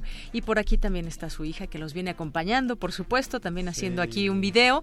Pues cuéntenos, estamos escuchando, a ver, no traigo los micrófonos, los audífonos, pero bueno, vamos a escuchar un poquito más de, de su música más adelante, pero cuéntenos quiénes son, qué hace Sazón de María. Bueno, pues imagínate que agarramos un molcajete y en este molcajete pusimos eh, una dosis de rap, una dosis de ritmos afrantillanos, eh, instrumentación mexicana y pusimos nuestro corazón bien mexicano eh, y lo mezclamos y salió esta fusión que es muy rica y también con, con una pizca de, de un mensaje propositivo, alentador. Eso que escuchas y dices, sí, claro, ¿no? Sí, claro que somos capaces de hacer muchas cosas, ¿no? Y, materializarlo. Claro, la música también es una forma de expresar esas ganas de, cambio, esas ganas de hacer muchas cosas de la vida. Eh, cuéntanos también, Vladimir, un poco más de, de, Sazón de María, cuando nacen, la gente que los está escuchando. Eh, mañana presentan su disco, además. Sí, pues mira, eh, tenemos la fortuna de que este, esta producción es el primer disco que hacemos. Eh, estamos rodeados de grandes amigos que nunca habíamos materializado un disco, como es Chema González, Manu González, está por ahí en el bajo Lalo Vázquez, en el arreglo de los metales eh, un cubano que se llama Dinza y este unas amigas que están ahora nos van a apoyar en los coros, Criste y, Gaby. Y bueno, eh, todas las canciones las hicimos Yasmín y yo. Fue un proceso largo, como de dos años que estuvimos metidos en buscando como formas, eh, caminos y al final eh, sacamos siete temas bajo el sello de Pentagrama y bueno, esto es un principio, ¿no? Es un principio. Mañana lo esperamos en, en, este, en el Museo de Culturas Populares a las 5 de la tarde allá en Coyoacán. Es la primera vez que Sazón de María toca oficialmente, entonces digamos que es una fecha muy importante para nosotros. Eh, pueden buscar un video que ya lo tenemos ahí en las redes sociales que se llama eh, Sazón de María Somos, lo pueden encontrar ahí en el YouTube. Y pues estamos muy contentos porque creemos que, la música mexicana tiene mucho futuro, la música de fusión, en este caso las ritmáticas que ocupamos eh, son eh, sobre todo basadas en la música frontillana, pero combinadas también con la música mexicana, es decir, eh, los colores que hay está por ahí un requinto jarocho pero combinado con una guitarra eléctrica y la directriz y toda la digamos el hilo conductor de todas las canciones es el rap el rap latino eh, que aquí nuestra amiga Yasmín Machaén fue la que escribió todas las letras y la que rapea y canta. Entonces estamos bien contentos. Pues qué, qué, bueno, me da mucho gusto que estén contentos y que nos pongan contentos con su música. Si les parece bien, vamos a escuchar alguna de las canciones que trae este nuevo disco para que la gente se empiece a familiarizar con esos ritmos que ustedes nos están platicando. ¿Cuál ponemos de este disco que, que nos trajeron? Pues el primer track, el primer el primer track que estábamos escuchando, es con la que abrimos, a ver, se llama Somos la Somos. canción. Somos. A ver, vamos a escucharla.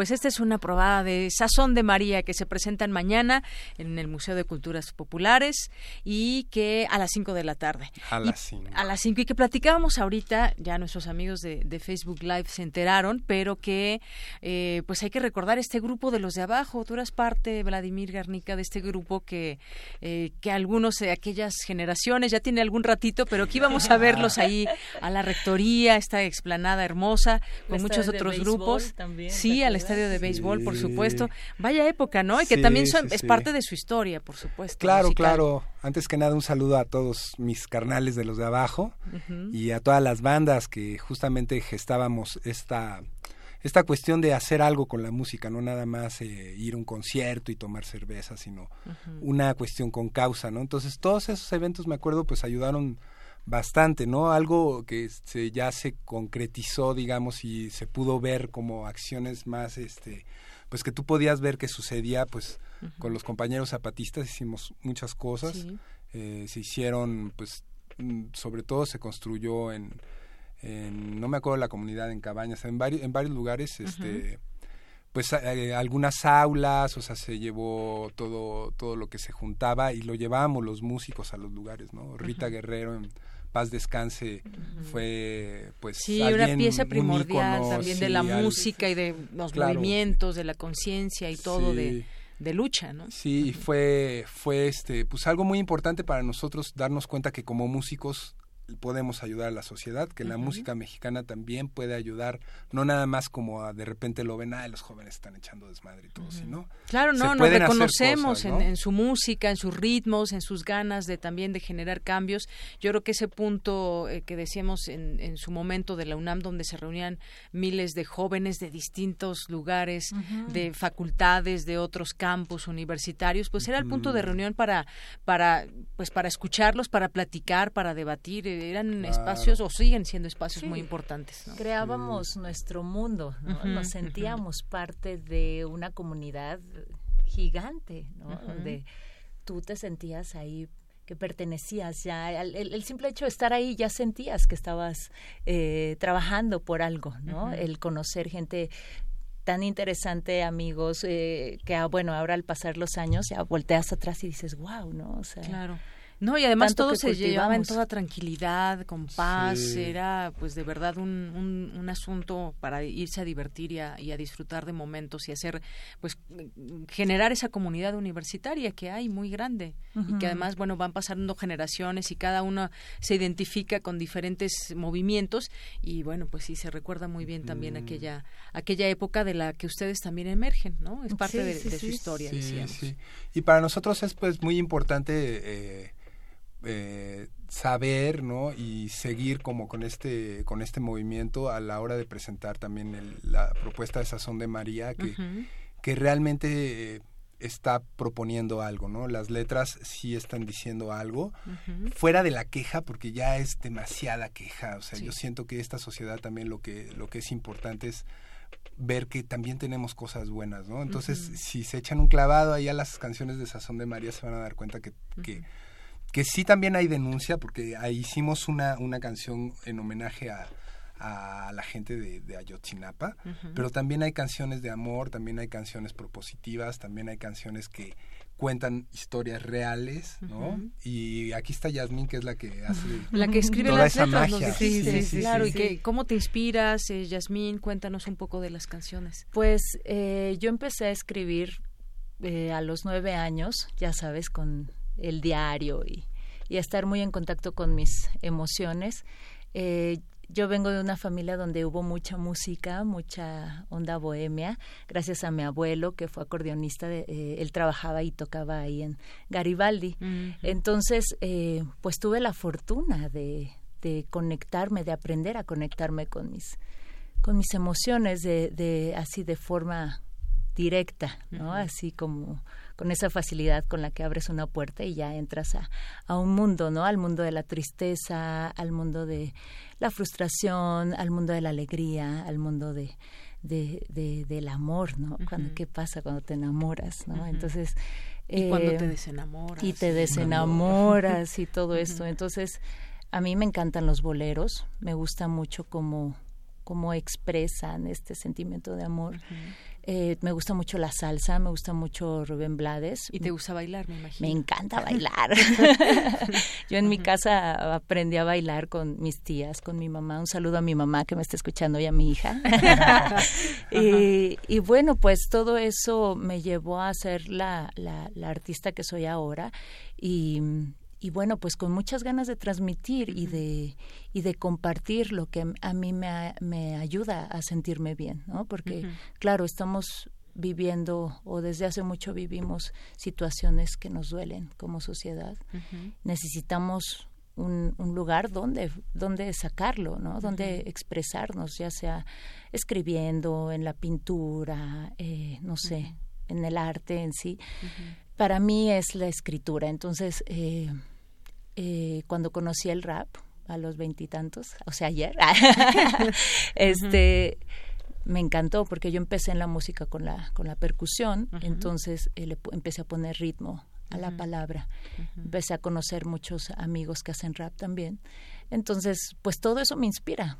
Todo eso, salir a caminar, eh, meterme al metro, andar por el centro, caminar por las montañas ahí en Malinalco, estar con mis niños, eh, estar con la comunidad educativa Meyali, gente que está trabajando desde su trinchera para, para mejorar nuestra realidad, eso me, me claro, estar en contacto con la gente y con nuestra propia realidad, creo que de ahí puede emanar una gran eh, ganas de escribir y de inspiración, ¿no? Y decía, decían ustedes al principio cómo está, que hicieron un poco mezcla de, de ahí de ritmos y de sonidos y demás, y ahora tenemos esto que es Sazón de María. ¿Ya se puede conseguir su disco? ¿Dónde se puede adquirir? Para sí, el disco, bueno, mañana lo vamos a tener, recuerden, allá a las 5 de la tarde va a estar el disco, nosotros lo vamos a vender, la Jazz lo va a estar ahí autografiando. Y yo el Vladi también, y todos los que participaron.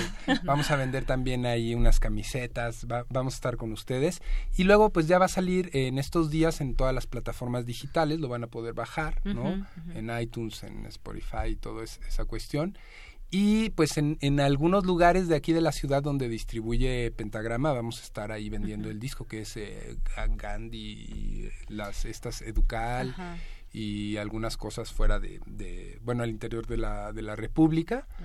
Y bueno, cómprenlo, apoyen a la música independiente, es importante porque para nosotros el hacer este trabajo nos cuesta más que la onda de, del dinero, no es el dinero, sino toda, toda la fuerza que entregamos para poder hacer esto realidad, pues ha sido pues ya un par de años que estuvimos este buscando los caminos, ¿no? Y, bueno, ahora estamos bien contentos. y esto que, dices, este Vladimir, es bien importante porque hacen esta música por gusto, por mucha, eh, muchas ganas de, de, mostrar algo al público, porque es difícil también, eh, estamos inmersos en un, en un momento quizás donde hay muchos ritmos musicales y hay muchos grupos de rock y de salsa y todo. Hacer una fusión quizás puede ser un poco un poco arriesgado pero creo que les nace del corazón hacer todo esto y demostrarlo a la gente porque además ustedes son músicos desde siempre Sí, Yo me, imagino que va por ahí también eh, este asunto. Sí, últimamente sí, se ha dado la, fusión, ¿no? La fusión en todos los países de,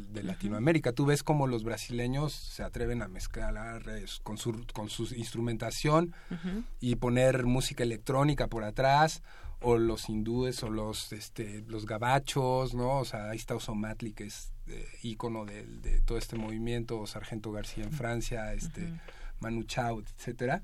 Y en México tenemos muchas, muchas, muchas propuestas. O sea, en México estamos llenos de grandes músicos y de grandes lugares también donde tocar. Y, y obviamente, pues, eh, el echarse un clavado y el conocer uno su, su propia cultura, ¿no? Saber que sí, también sí existe el son jarocho, son huasteco, el son itzmeño, el son de tarima, etcétera. Eh, y eso conocerlo un poco y empaparte y, tratarlo de llevar hacia otros hacia otras latitudes, pues es la es como el reflejo de, de este disco, ¿no? Entonces yo creo que eh, eh, está llegando el momento en que todo en todo el mundo pues se, están se está mezclando todo, ¿no? Todo con todo. Entonces eso es algo como formar parte de este movimiento global, Sazón de María y presente. Muy bien. Pues qué bueno, qué bueno que nos han visitado, que llegó esta propuesta hasta nosotros aquí a Radio UNAM. Ojalá que mucha gente pueda acudir a verlos el día de mañana en esta presentación. ¿Cómo se llama el disco? ¿Sazón de María? Sazón de María. Así se llama el disco. Muy bien. ¿Cuántas canciones contiene este disco? Son siete temas que están ahí siete temas. Muy bien, pues mañana los invitamos, de nueva cuenta repetimos el lugar y el horario y la invitación de parte directamente de ustedes. Sí, por favor, amigos, amigas, ahí vamos a estar con todo, entregando nuestro corazón para todos ustedes, para que bailen, para que canten, para que sacudan el estrés y hemos preparado un espectáculo muy rico, eh, somos diez músicos en escena y pues con todas las ganas, con todas las ganas de pasárnosla bien a las 5 de la tarde en el Museo Nacional de Culturas Populares, ahí en Coyoacán. Y bueno, también eh, cuando ustedes quieran, venimos aquí a tocar a la sala Julián Carrillo. ah, muy bien. Bueno, espero que, nos estén escuchando ahí los de cultura. para que en algún momento puedan venir a tocar y seguramente pues el público que querrá escucharlos. Nos despedimos con un poco de alguna canción. ¿Cuál? cuál ¿Con cuál nos despedimos? Pues yo creo que el, eh, una que se llama Son para dos a ver, aquí le decimos a nuestros compañeros. El track número 2. Ajá. Muy bien. O es, ¿O es el 3? Eh, no sé qué track es. Es el 6, son para dos. Sí, el, número 6. Bueno, con eso nos despedimos. Muchas gracias, Vladimir Garnica, Yasmín Machaén. Gracias a eh, ti. Y también aquí a Maya, por supuesto. Gracias por venir. nos despedimos con su música y esperamos verlos el día de mañana. Claro que sí. Ahí Hasta luego. gracias.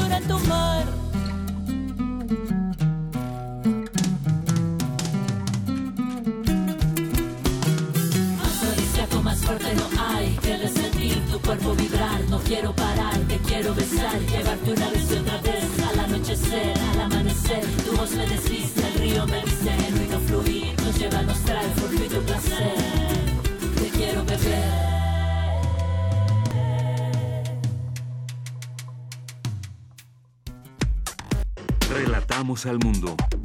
Relatamos al mundo. Internacional RU. La Comisión Interamericana de Derechos Humanos anunció que al día de hoy al menos 212 personas han muerto en Nicaragua, derivado de las protestas en contra del gobierno de Daniel Ortega. Los nicaragüenses apuestan por el diálogo nacional como el camino más viable para recuperar la paz. Vivimos una guerra y es por eso que no queremos otra guerra. Entonces nosotros ya sufrimos, ¿verdad? Persecución desde, desde muy niño, sufrimos muerte de, familiares y ya no queremos seguir así. Este, nosotros queremos ¿verdad? que haya paz, que haya tranquilidad y que vuelva a restablecerse la, la tranquilidad. El ministro de Petróleo de Venezuela, Manuel Quevedo, denunció supuestos ataques de Estados Unidos en contra de su país, lo cual, dijo, pone en riesgo la estabilidad del mercado petrolero mundial. Se encuentra en estos momentos bajo una guerra no convencional por parte de una de las potencias económicas más grandes del mundo y el mayor consumidor de petróleo. Estos ataques ponen en riesgo la estabilidad del mercado petrolero mundial. Y el petróleo es un instrumento para el desarrollo de nuestra nación, no es un instrumento para ataques políticos. Este domingo, Turquía celebrará elecciones presidenciales. De entre los seis candidatos, el actual presidente Recep Tayyip Erdogan encabeza las preferencias para obtener la victoria. Las dos Coreas acordaron reanudar en agosto las reuniones de familias separadas por la guerra de Corea, por primera vez desde 2015, según un comunicado común publicado por el Ministerio para la Unificación. Tras ocho años de crisis, de recesión y medidas de austeridad, Grecia negoció con la Unión Europea el último tramo del rescate financiero y el regreso a los mercados globales, junto a la renegociación de una deuda pública que alcanza ya el 180% de su Producto Interno Bruto, afirmó el presidente del Eurogrupo, Mario Centeno. La deuda griega será sostenible de aquí en adelante y de cara al futuro reafirmamos nuestro compromiso de seguir apoyando a Grecia y a los griegos en sus esfuerzos de reforma para mantenerse en el rumbo del crecimiento sostenible. Creo que este es el acuerdo final que esperábamos sobre la cuestión de la deuda griega. Hemos estado negociando mucho tiempo para llegar a un acuerdo. Quiero creer que será un buen compromiso, sólido, que permitirá a la economía griega recuperarse. La cuestión de la deuda griega la hemos dejado atrás. En España, el grito ha vuelto a las calles. No es abuso, es violación. Pocas horas después de que se conociera que los cinco integrantes de la manada quedaron en libertad provisional. La decisión de la Audiencia Provisional de Navarra reactivó la indignación social y la movilización feminista. Escuchemos algunas expresiones de las manifestantes. Tenemos que tener una formación, desde luego, en género y también una perspectiva en víctimas. Generar una gran desafección de la población hacia la Administración de Justicia también es un mensaje de inseguridad hacia las víctimas. Estoy más convencida de que algo hemos debido hacer mal hasta ahora para que siga habiendo actos de violencia contra las mujeres. Porque tu opinión es importante, síguenos en nuestras redes sociales, en Facebook como Prisma RU y en Twitter como arroba PrismaRU. Bien, continuamos. Vamos con mi compañera Virginia Sánchez en Cantera RU, que en esta ocasión entrevistó a Begoña Iñárritu, bióloga del Instituto de Ecología de la UNAM e integrante de la comunidad de National Geographic.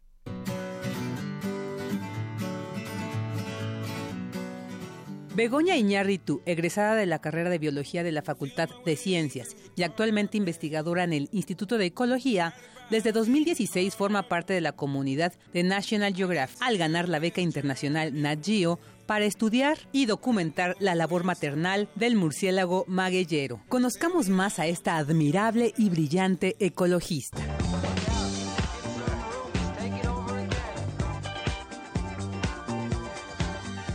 Soy Begoña Iñarritu. Nací en la Ciudad de México el, en septiembre de 1990. Pues de niña me gustaba jugar mucho con mis primos, ahora sí que lo que ellos me pusieran porque son más grandes. Y yo solita hay veces que me gustaba jugar en casa de una tía que tenía un jardín muy grande, como a, se podría decir ahorita, como aventuras. O sea, yo me inventaba misiones y, me hacía una brújula para ir como resolviendo cosas que yo me inventaba. En esta etapa sí puedo decir que había una señal y justo fue lo que me ayudó a elegir mi carrera porque yo no estaba segura que estudiar. ¿No? Tenía algún talento muy evidente o una afinidad muy específica. Y justamente le empecé a rascar en mi infancia, pues que me gustaba. Me encantaba estar en la naturaleza, siempre he amado a los perros. O sea, si no hubiera estudiado biología, hubiera estudiado veterinaria porque me encantan los perros, pero la, la ciencia médica y la zootecnia no me gustan. Y la onda del reciclaje y de disminuir los residuos, a pesar de que no estaba en boga en ese momento, como que sí me, me atraía que no, no se tiraran tantas cosas. Entonces yo le fui poniendo nombre a esas acciones que me gustaban, ¿no? Las afinidades que cada uno tiene de niño que ya después sí tienen un nombre. Mi decisión de estudiar biología pues fue porque le rasqué a, a, mis gustos de la infancia y además porque en ese momento la novia que en ese entonces era de mi hermano estudiaba en la UNAM y estudiaba ciencias biomédicas y ellos hablaban mucho de ciencia, iban este, a museos, iban a charlas, entonces ya como que también dije, ah, yo creo que lo que yo quiero ya todo sintetizado es biología y estudiarlo en la UNAM.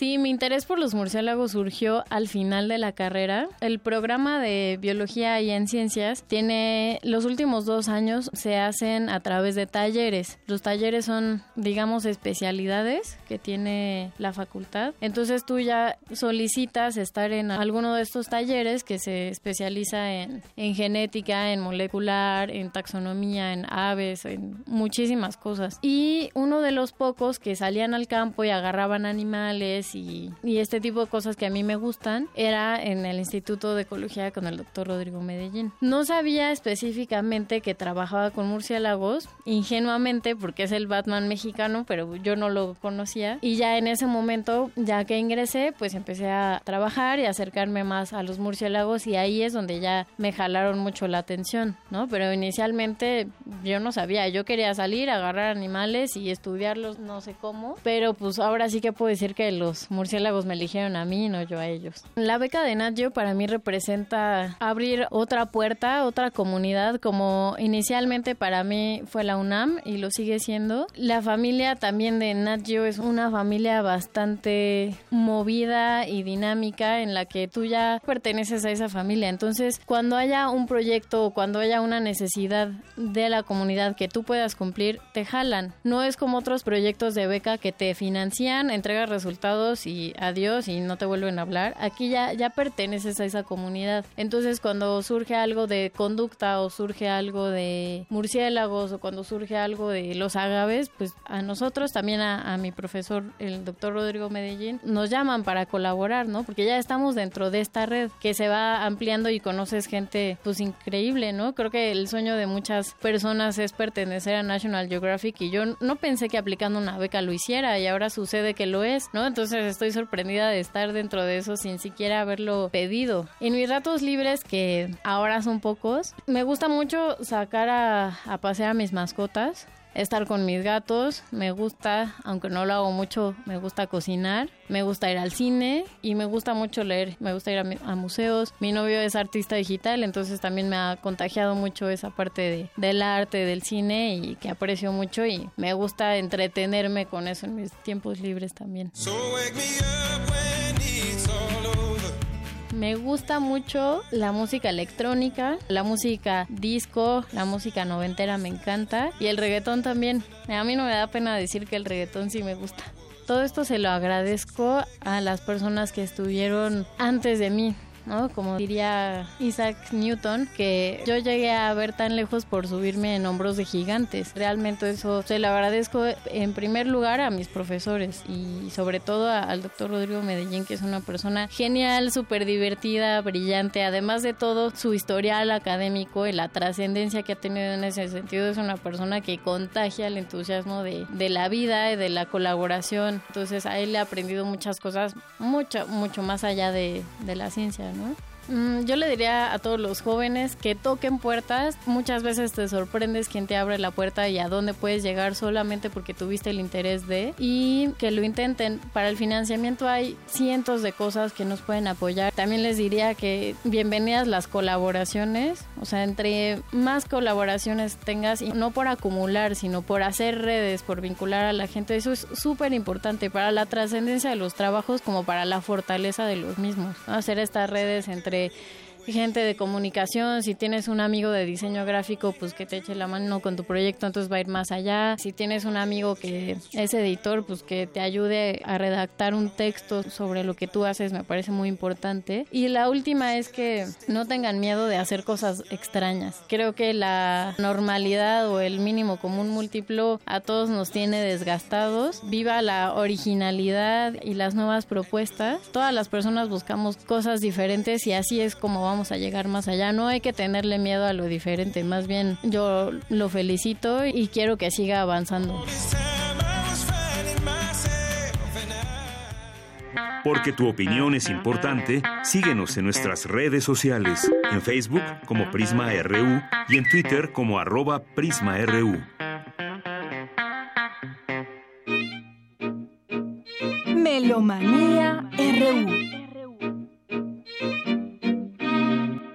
Dulce Wet, jefa de discoteca de Radio UNAM. Bienvenida a tu espacio. Muchísimas gracias, Deyanira. Bienvenidos todos y todos los melómanos, melomaníacos y la audiencia de Prisma RU y el equipo, por supuesto. Tenemos bastantes invitaciones. Tuvimos la oportunidad de escuchar al ensamble Tropi, estos argentinos que son liderados por Aide Schwartz, eh, también argentina, tienen varios años interpretando, nos dieron un recital maravilloso hace dos días, el miércoles, en el Colegio Nacional. El Colegio Nacional está cumpliendo sus 75 años, pero curiosamente este concierto era uno de los que no se pudieron realizar el año pasado por el terremoto del 19 de septiembre. A nueve meses de esta tragedia pudieron venir al Colegio Nacional y hoy mismo tocan a las seis de la tarde. Escuchemos la invitación de su directora, Aide Schwartz. A mí me gustó muchísimo la interpretación de ellos con las obras de George Crumb, porque pese a que es la directora del ensamble, a la hora del concierto ella no está en el escenario. Entonces, ¿qué pasa?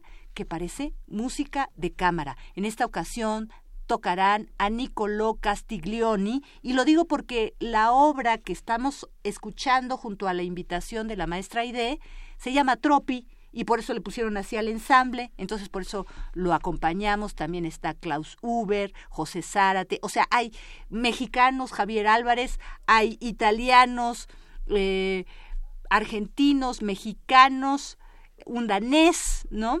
Simon Steele Anderson, entonces es un programa mucho, muy variado. Escuchemos la invitación de la maestra Aide.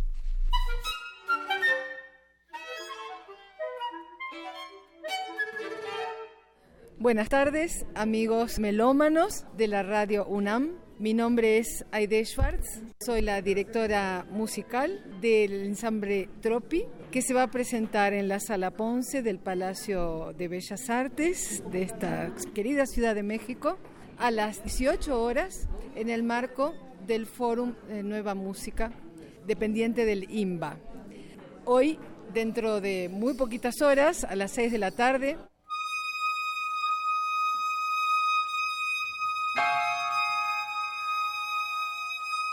un programa dedicado íntegramente a un repertorio muy amplio de la música del siglo XX y XXI. Es un repertorio muy amplio y un, gran arco que pasa por varias estéticas, de la música actual, bien interesante por cierto, así que los invito con mucho eh, énfasis a este concierto que seguramente van a disfrutar.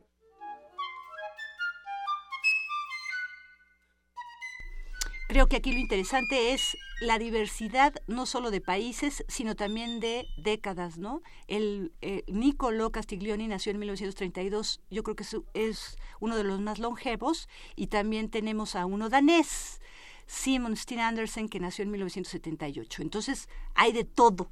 También está Javier Álvarez, por supuesto, de 1956, México, José Zárate español de 1972. En fin, los invitamos a que asistan. Y ahora nos vamos a su contrario, la música antigua, que también es una maravilla que se está llevando el Encuentro Internacional 2018 en el CENART. Mañana está el ensamble 700 a las nueve de la no a las 7 de la noche a las 19 horas ahí en el Hablas Galindo y también el domingo estarán tres clavecinistas, es un ensamble que interpretará obras de Bach y sus hijos, pero en transcripciones. Escuchemos la invitación que nos hace el maestro clavecinista Santiago Álvarez.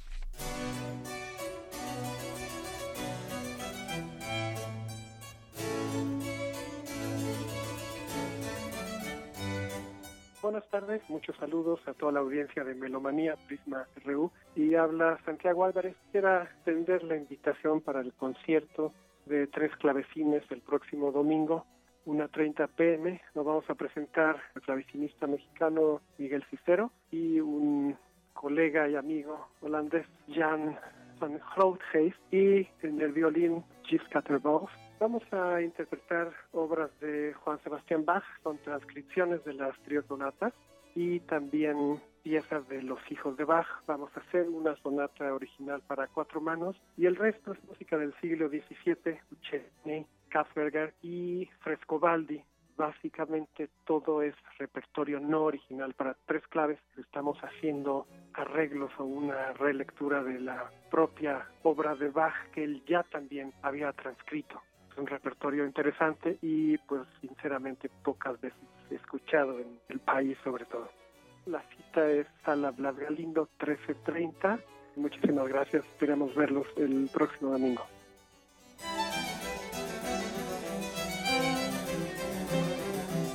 Ya de todas maneras con todo y baja atrás, recordarles que esto termina el 30, el sábado 30 y todavía eh, pues hay otro recital el jueves. Entonces ya les estaremos diciendo y también están regalando pases este, nuestros conductores, los locutores cuando hay segmentos de música, lo he estado escuchando. Vamos con Gilberto Guerrero, él es escritor, director escénico, dramaturgo, director artístico del Cubo él nos invita a tres obras que están, aquí está muy cerca el cubo, está en Grajales Robles número 28, entre Adolfo Prieto, nuestra, nuestra calle en Radio UNAM, y eh, Mieri Pesada. Escuche.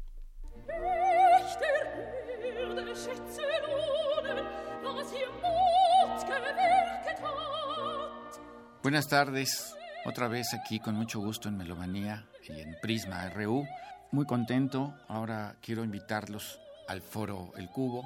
Soy Gilberto Guerrero, el director artístico del foro El Cubo, aunque la responsable es Ana Luisa Alfaro. Me ha tocado a mí venir a platicarles del foro El Cubo. Particularmente quiero hablarles de algo. Anoche tuvimos un concierto maravilloso con Janet Macari y este concierto se va a repetir el próximo jueves 28 a las 8 y media. Janet Macari, muchos de ustedes la conocerán, otros no es una cantante extraordinaria, se ha formado en la ópera, pero Janet ha incursionado en muchos géneros, se ha movido con mucha independencia y ha creado un perfil realmente extraordinario. Tiene una voz maravillosa y bueno, tiene un sentido del humor. Su espectáculo se llama Una diva en apuros. Se van a divertir mucho, además de gozar de la canción. Eh, la compañía de Janet se llama Ópera Hecha a Mano.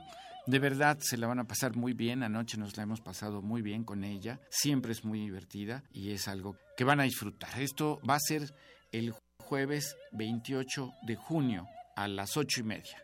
Todo esto es en el Foro del Cubo. Al final les daré la dirección.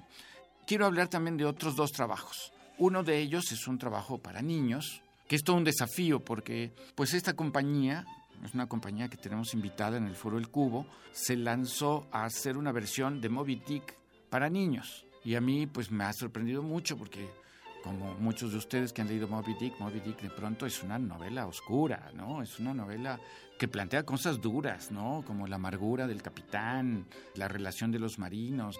O sea, Moby Dick no es la ballenita blanca sonriente y amiga de los marineros, al contrario, es el terror de los mares. Entonces, la he visto con mucha curiosidad y bueno, me ha sorprendido porque lo han hecho muy bien. Son tres marineros que de pronto se pierden en una tormenta y uno de ellos tiene mucho miedo y los otros le empiezan a contar la historia de Moby Dick. Y entonces, al mismo tiempo que se la cuentan a ellos, se la están contando a los niños y se vuelve algo que es simpático. Simpático, con pocos elementos, una adaptación inteligente de Víctor Navarro.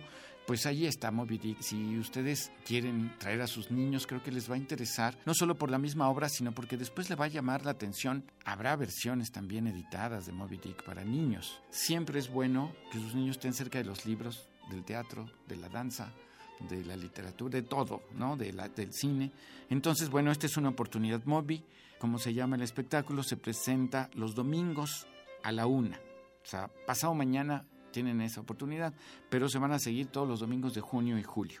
Y finalmente, quiero invitarlos a una puesta en escena de Ginés Cruz y Gabriela Betancourt. Pony es una obra del venezolano Gustavo Ott.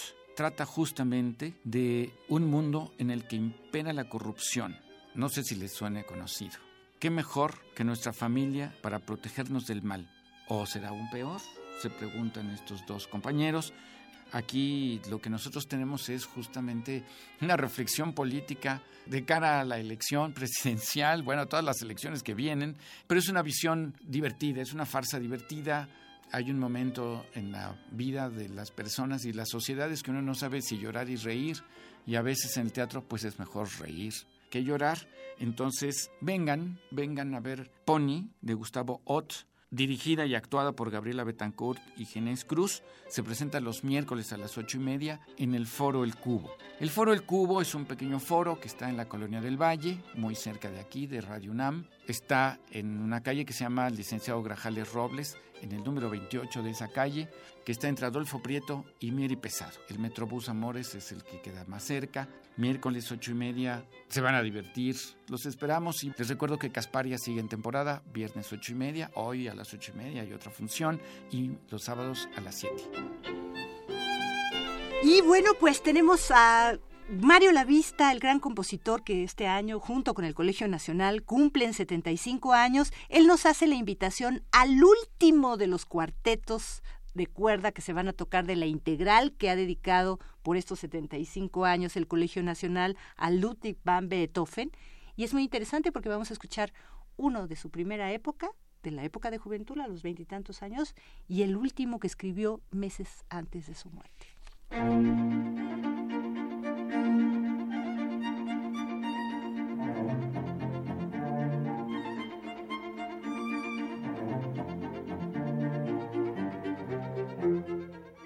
Quisiera invitarlos al concierto del 26 de junio, es un martes, a las 7 de la noche, en la sede del Colegio Nacional en Donceles.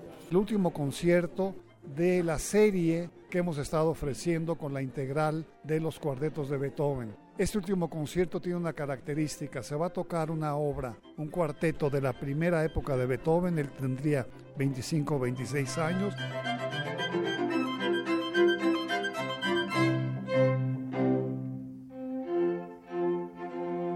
Se va a tocar la última obra que compuso Beethoven, poco antes de morir, que también es un cuarteto de cuerdas.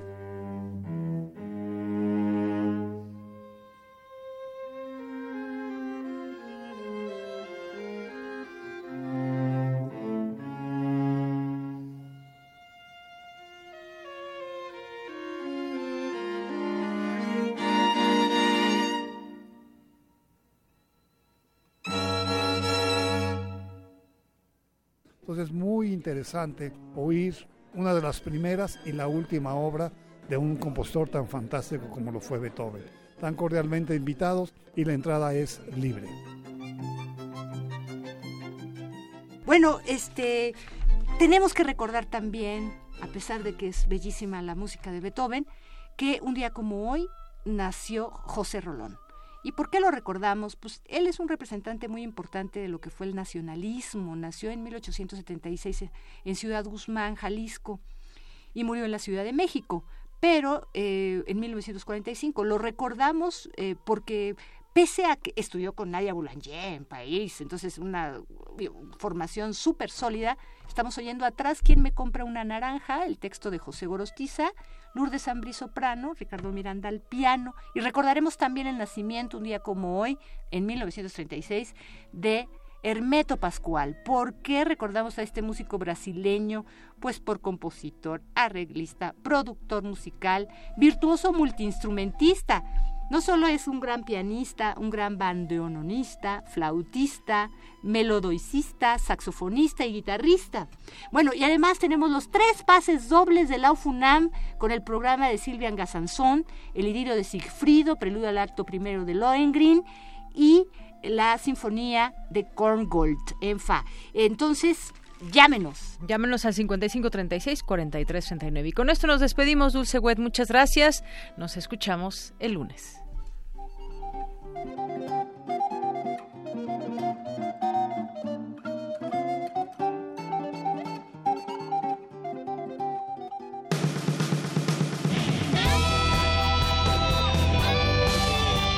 Prisma RU. Relatamos al mundo.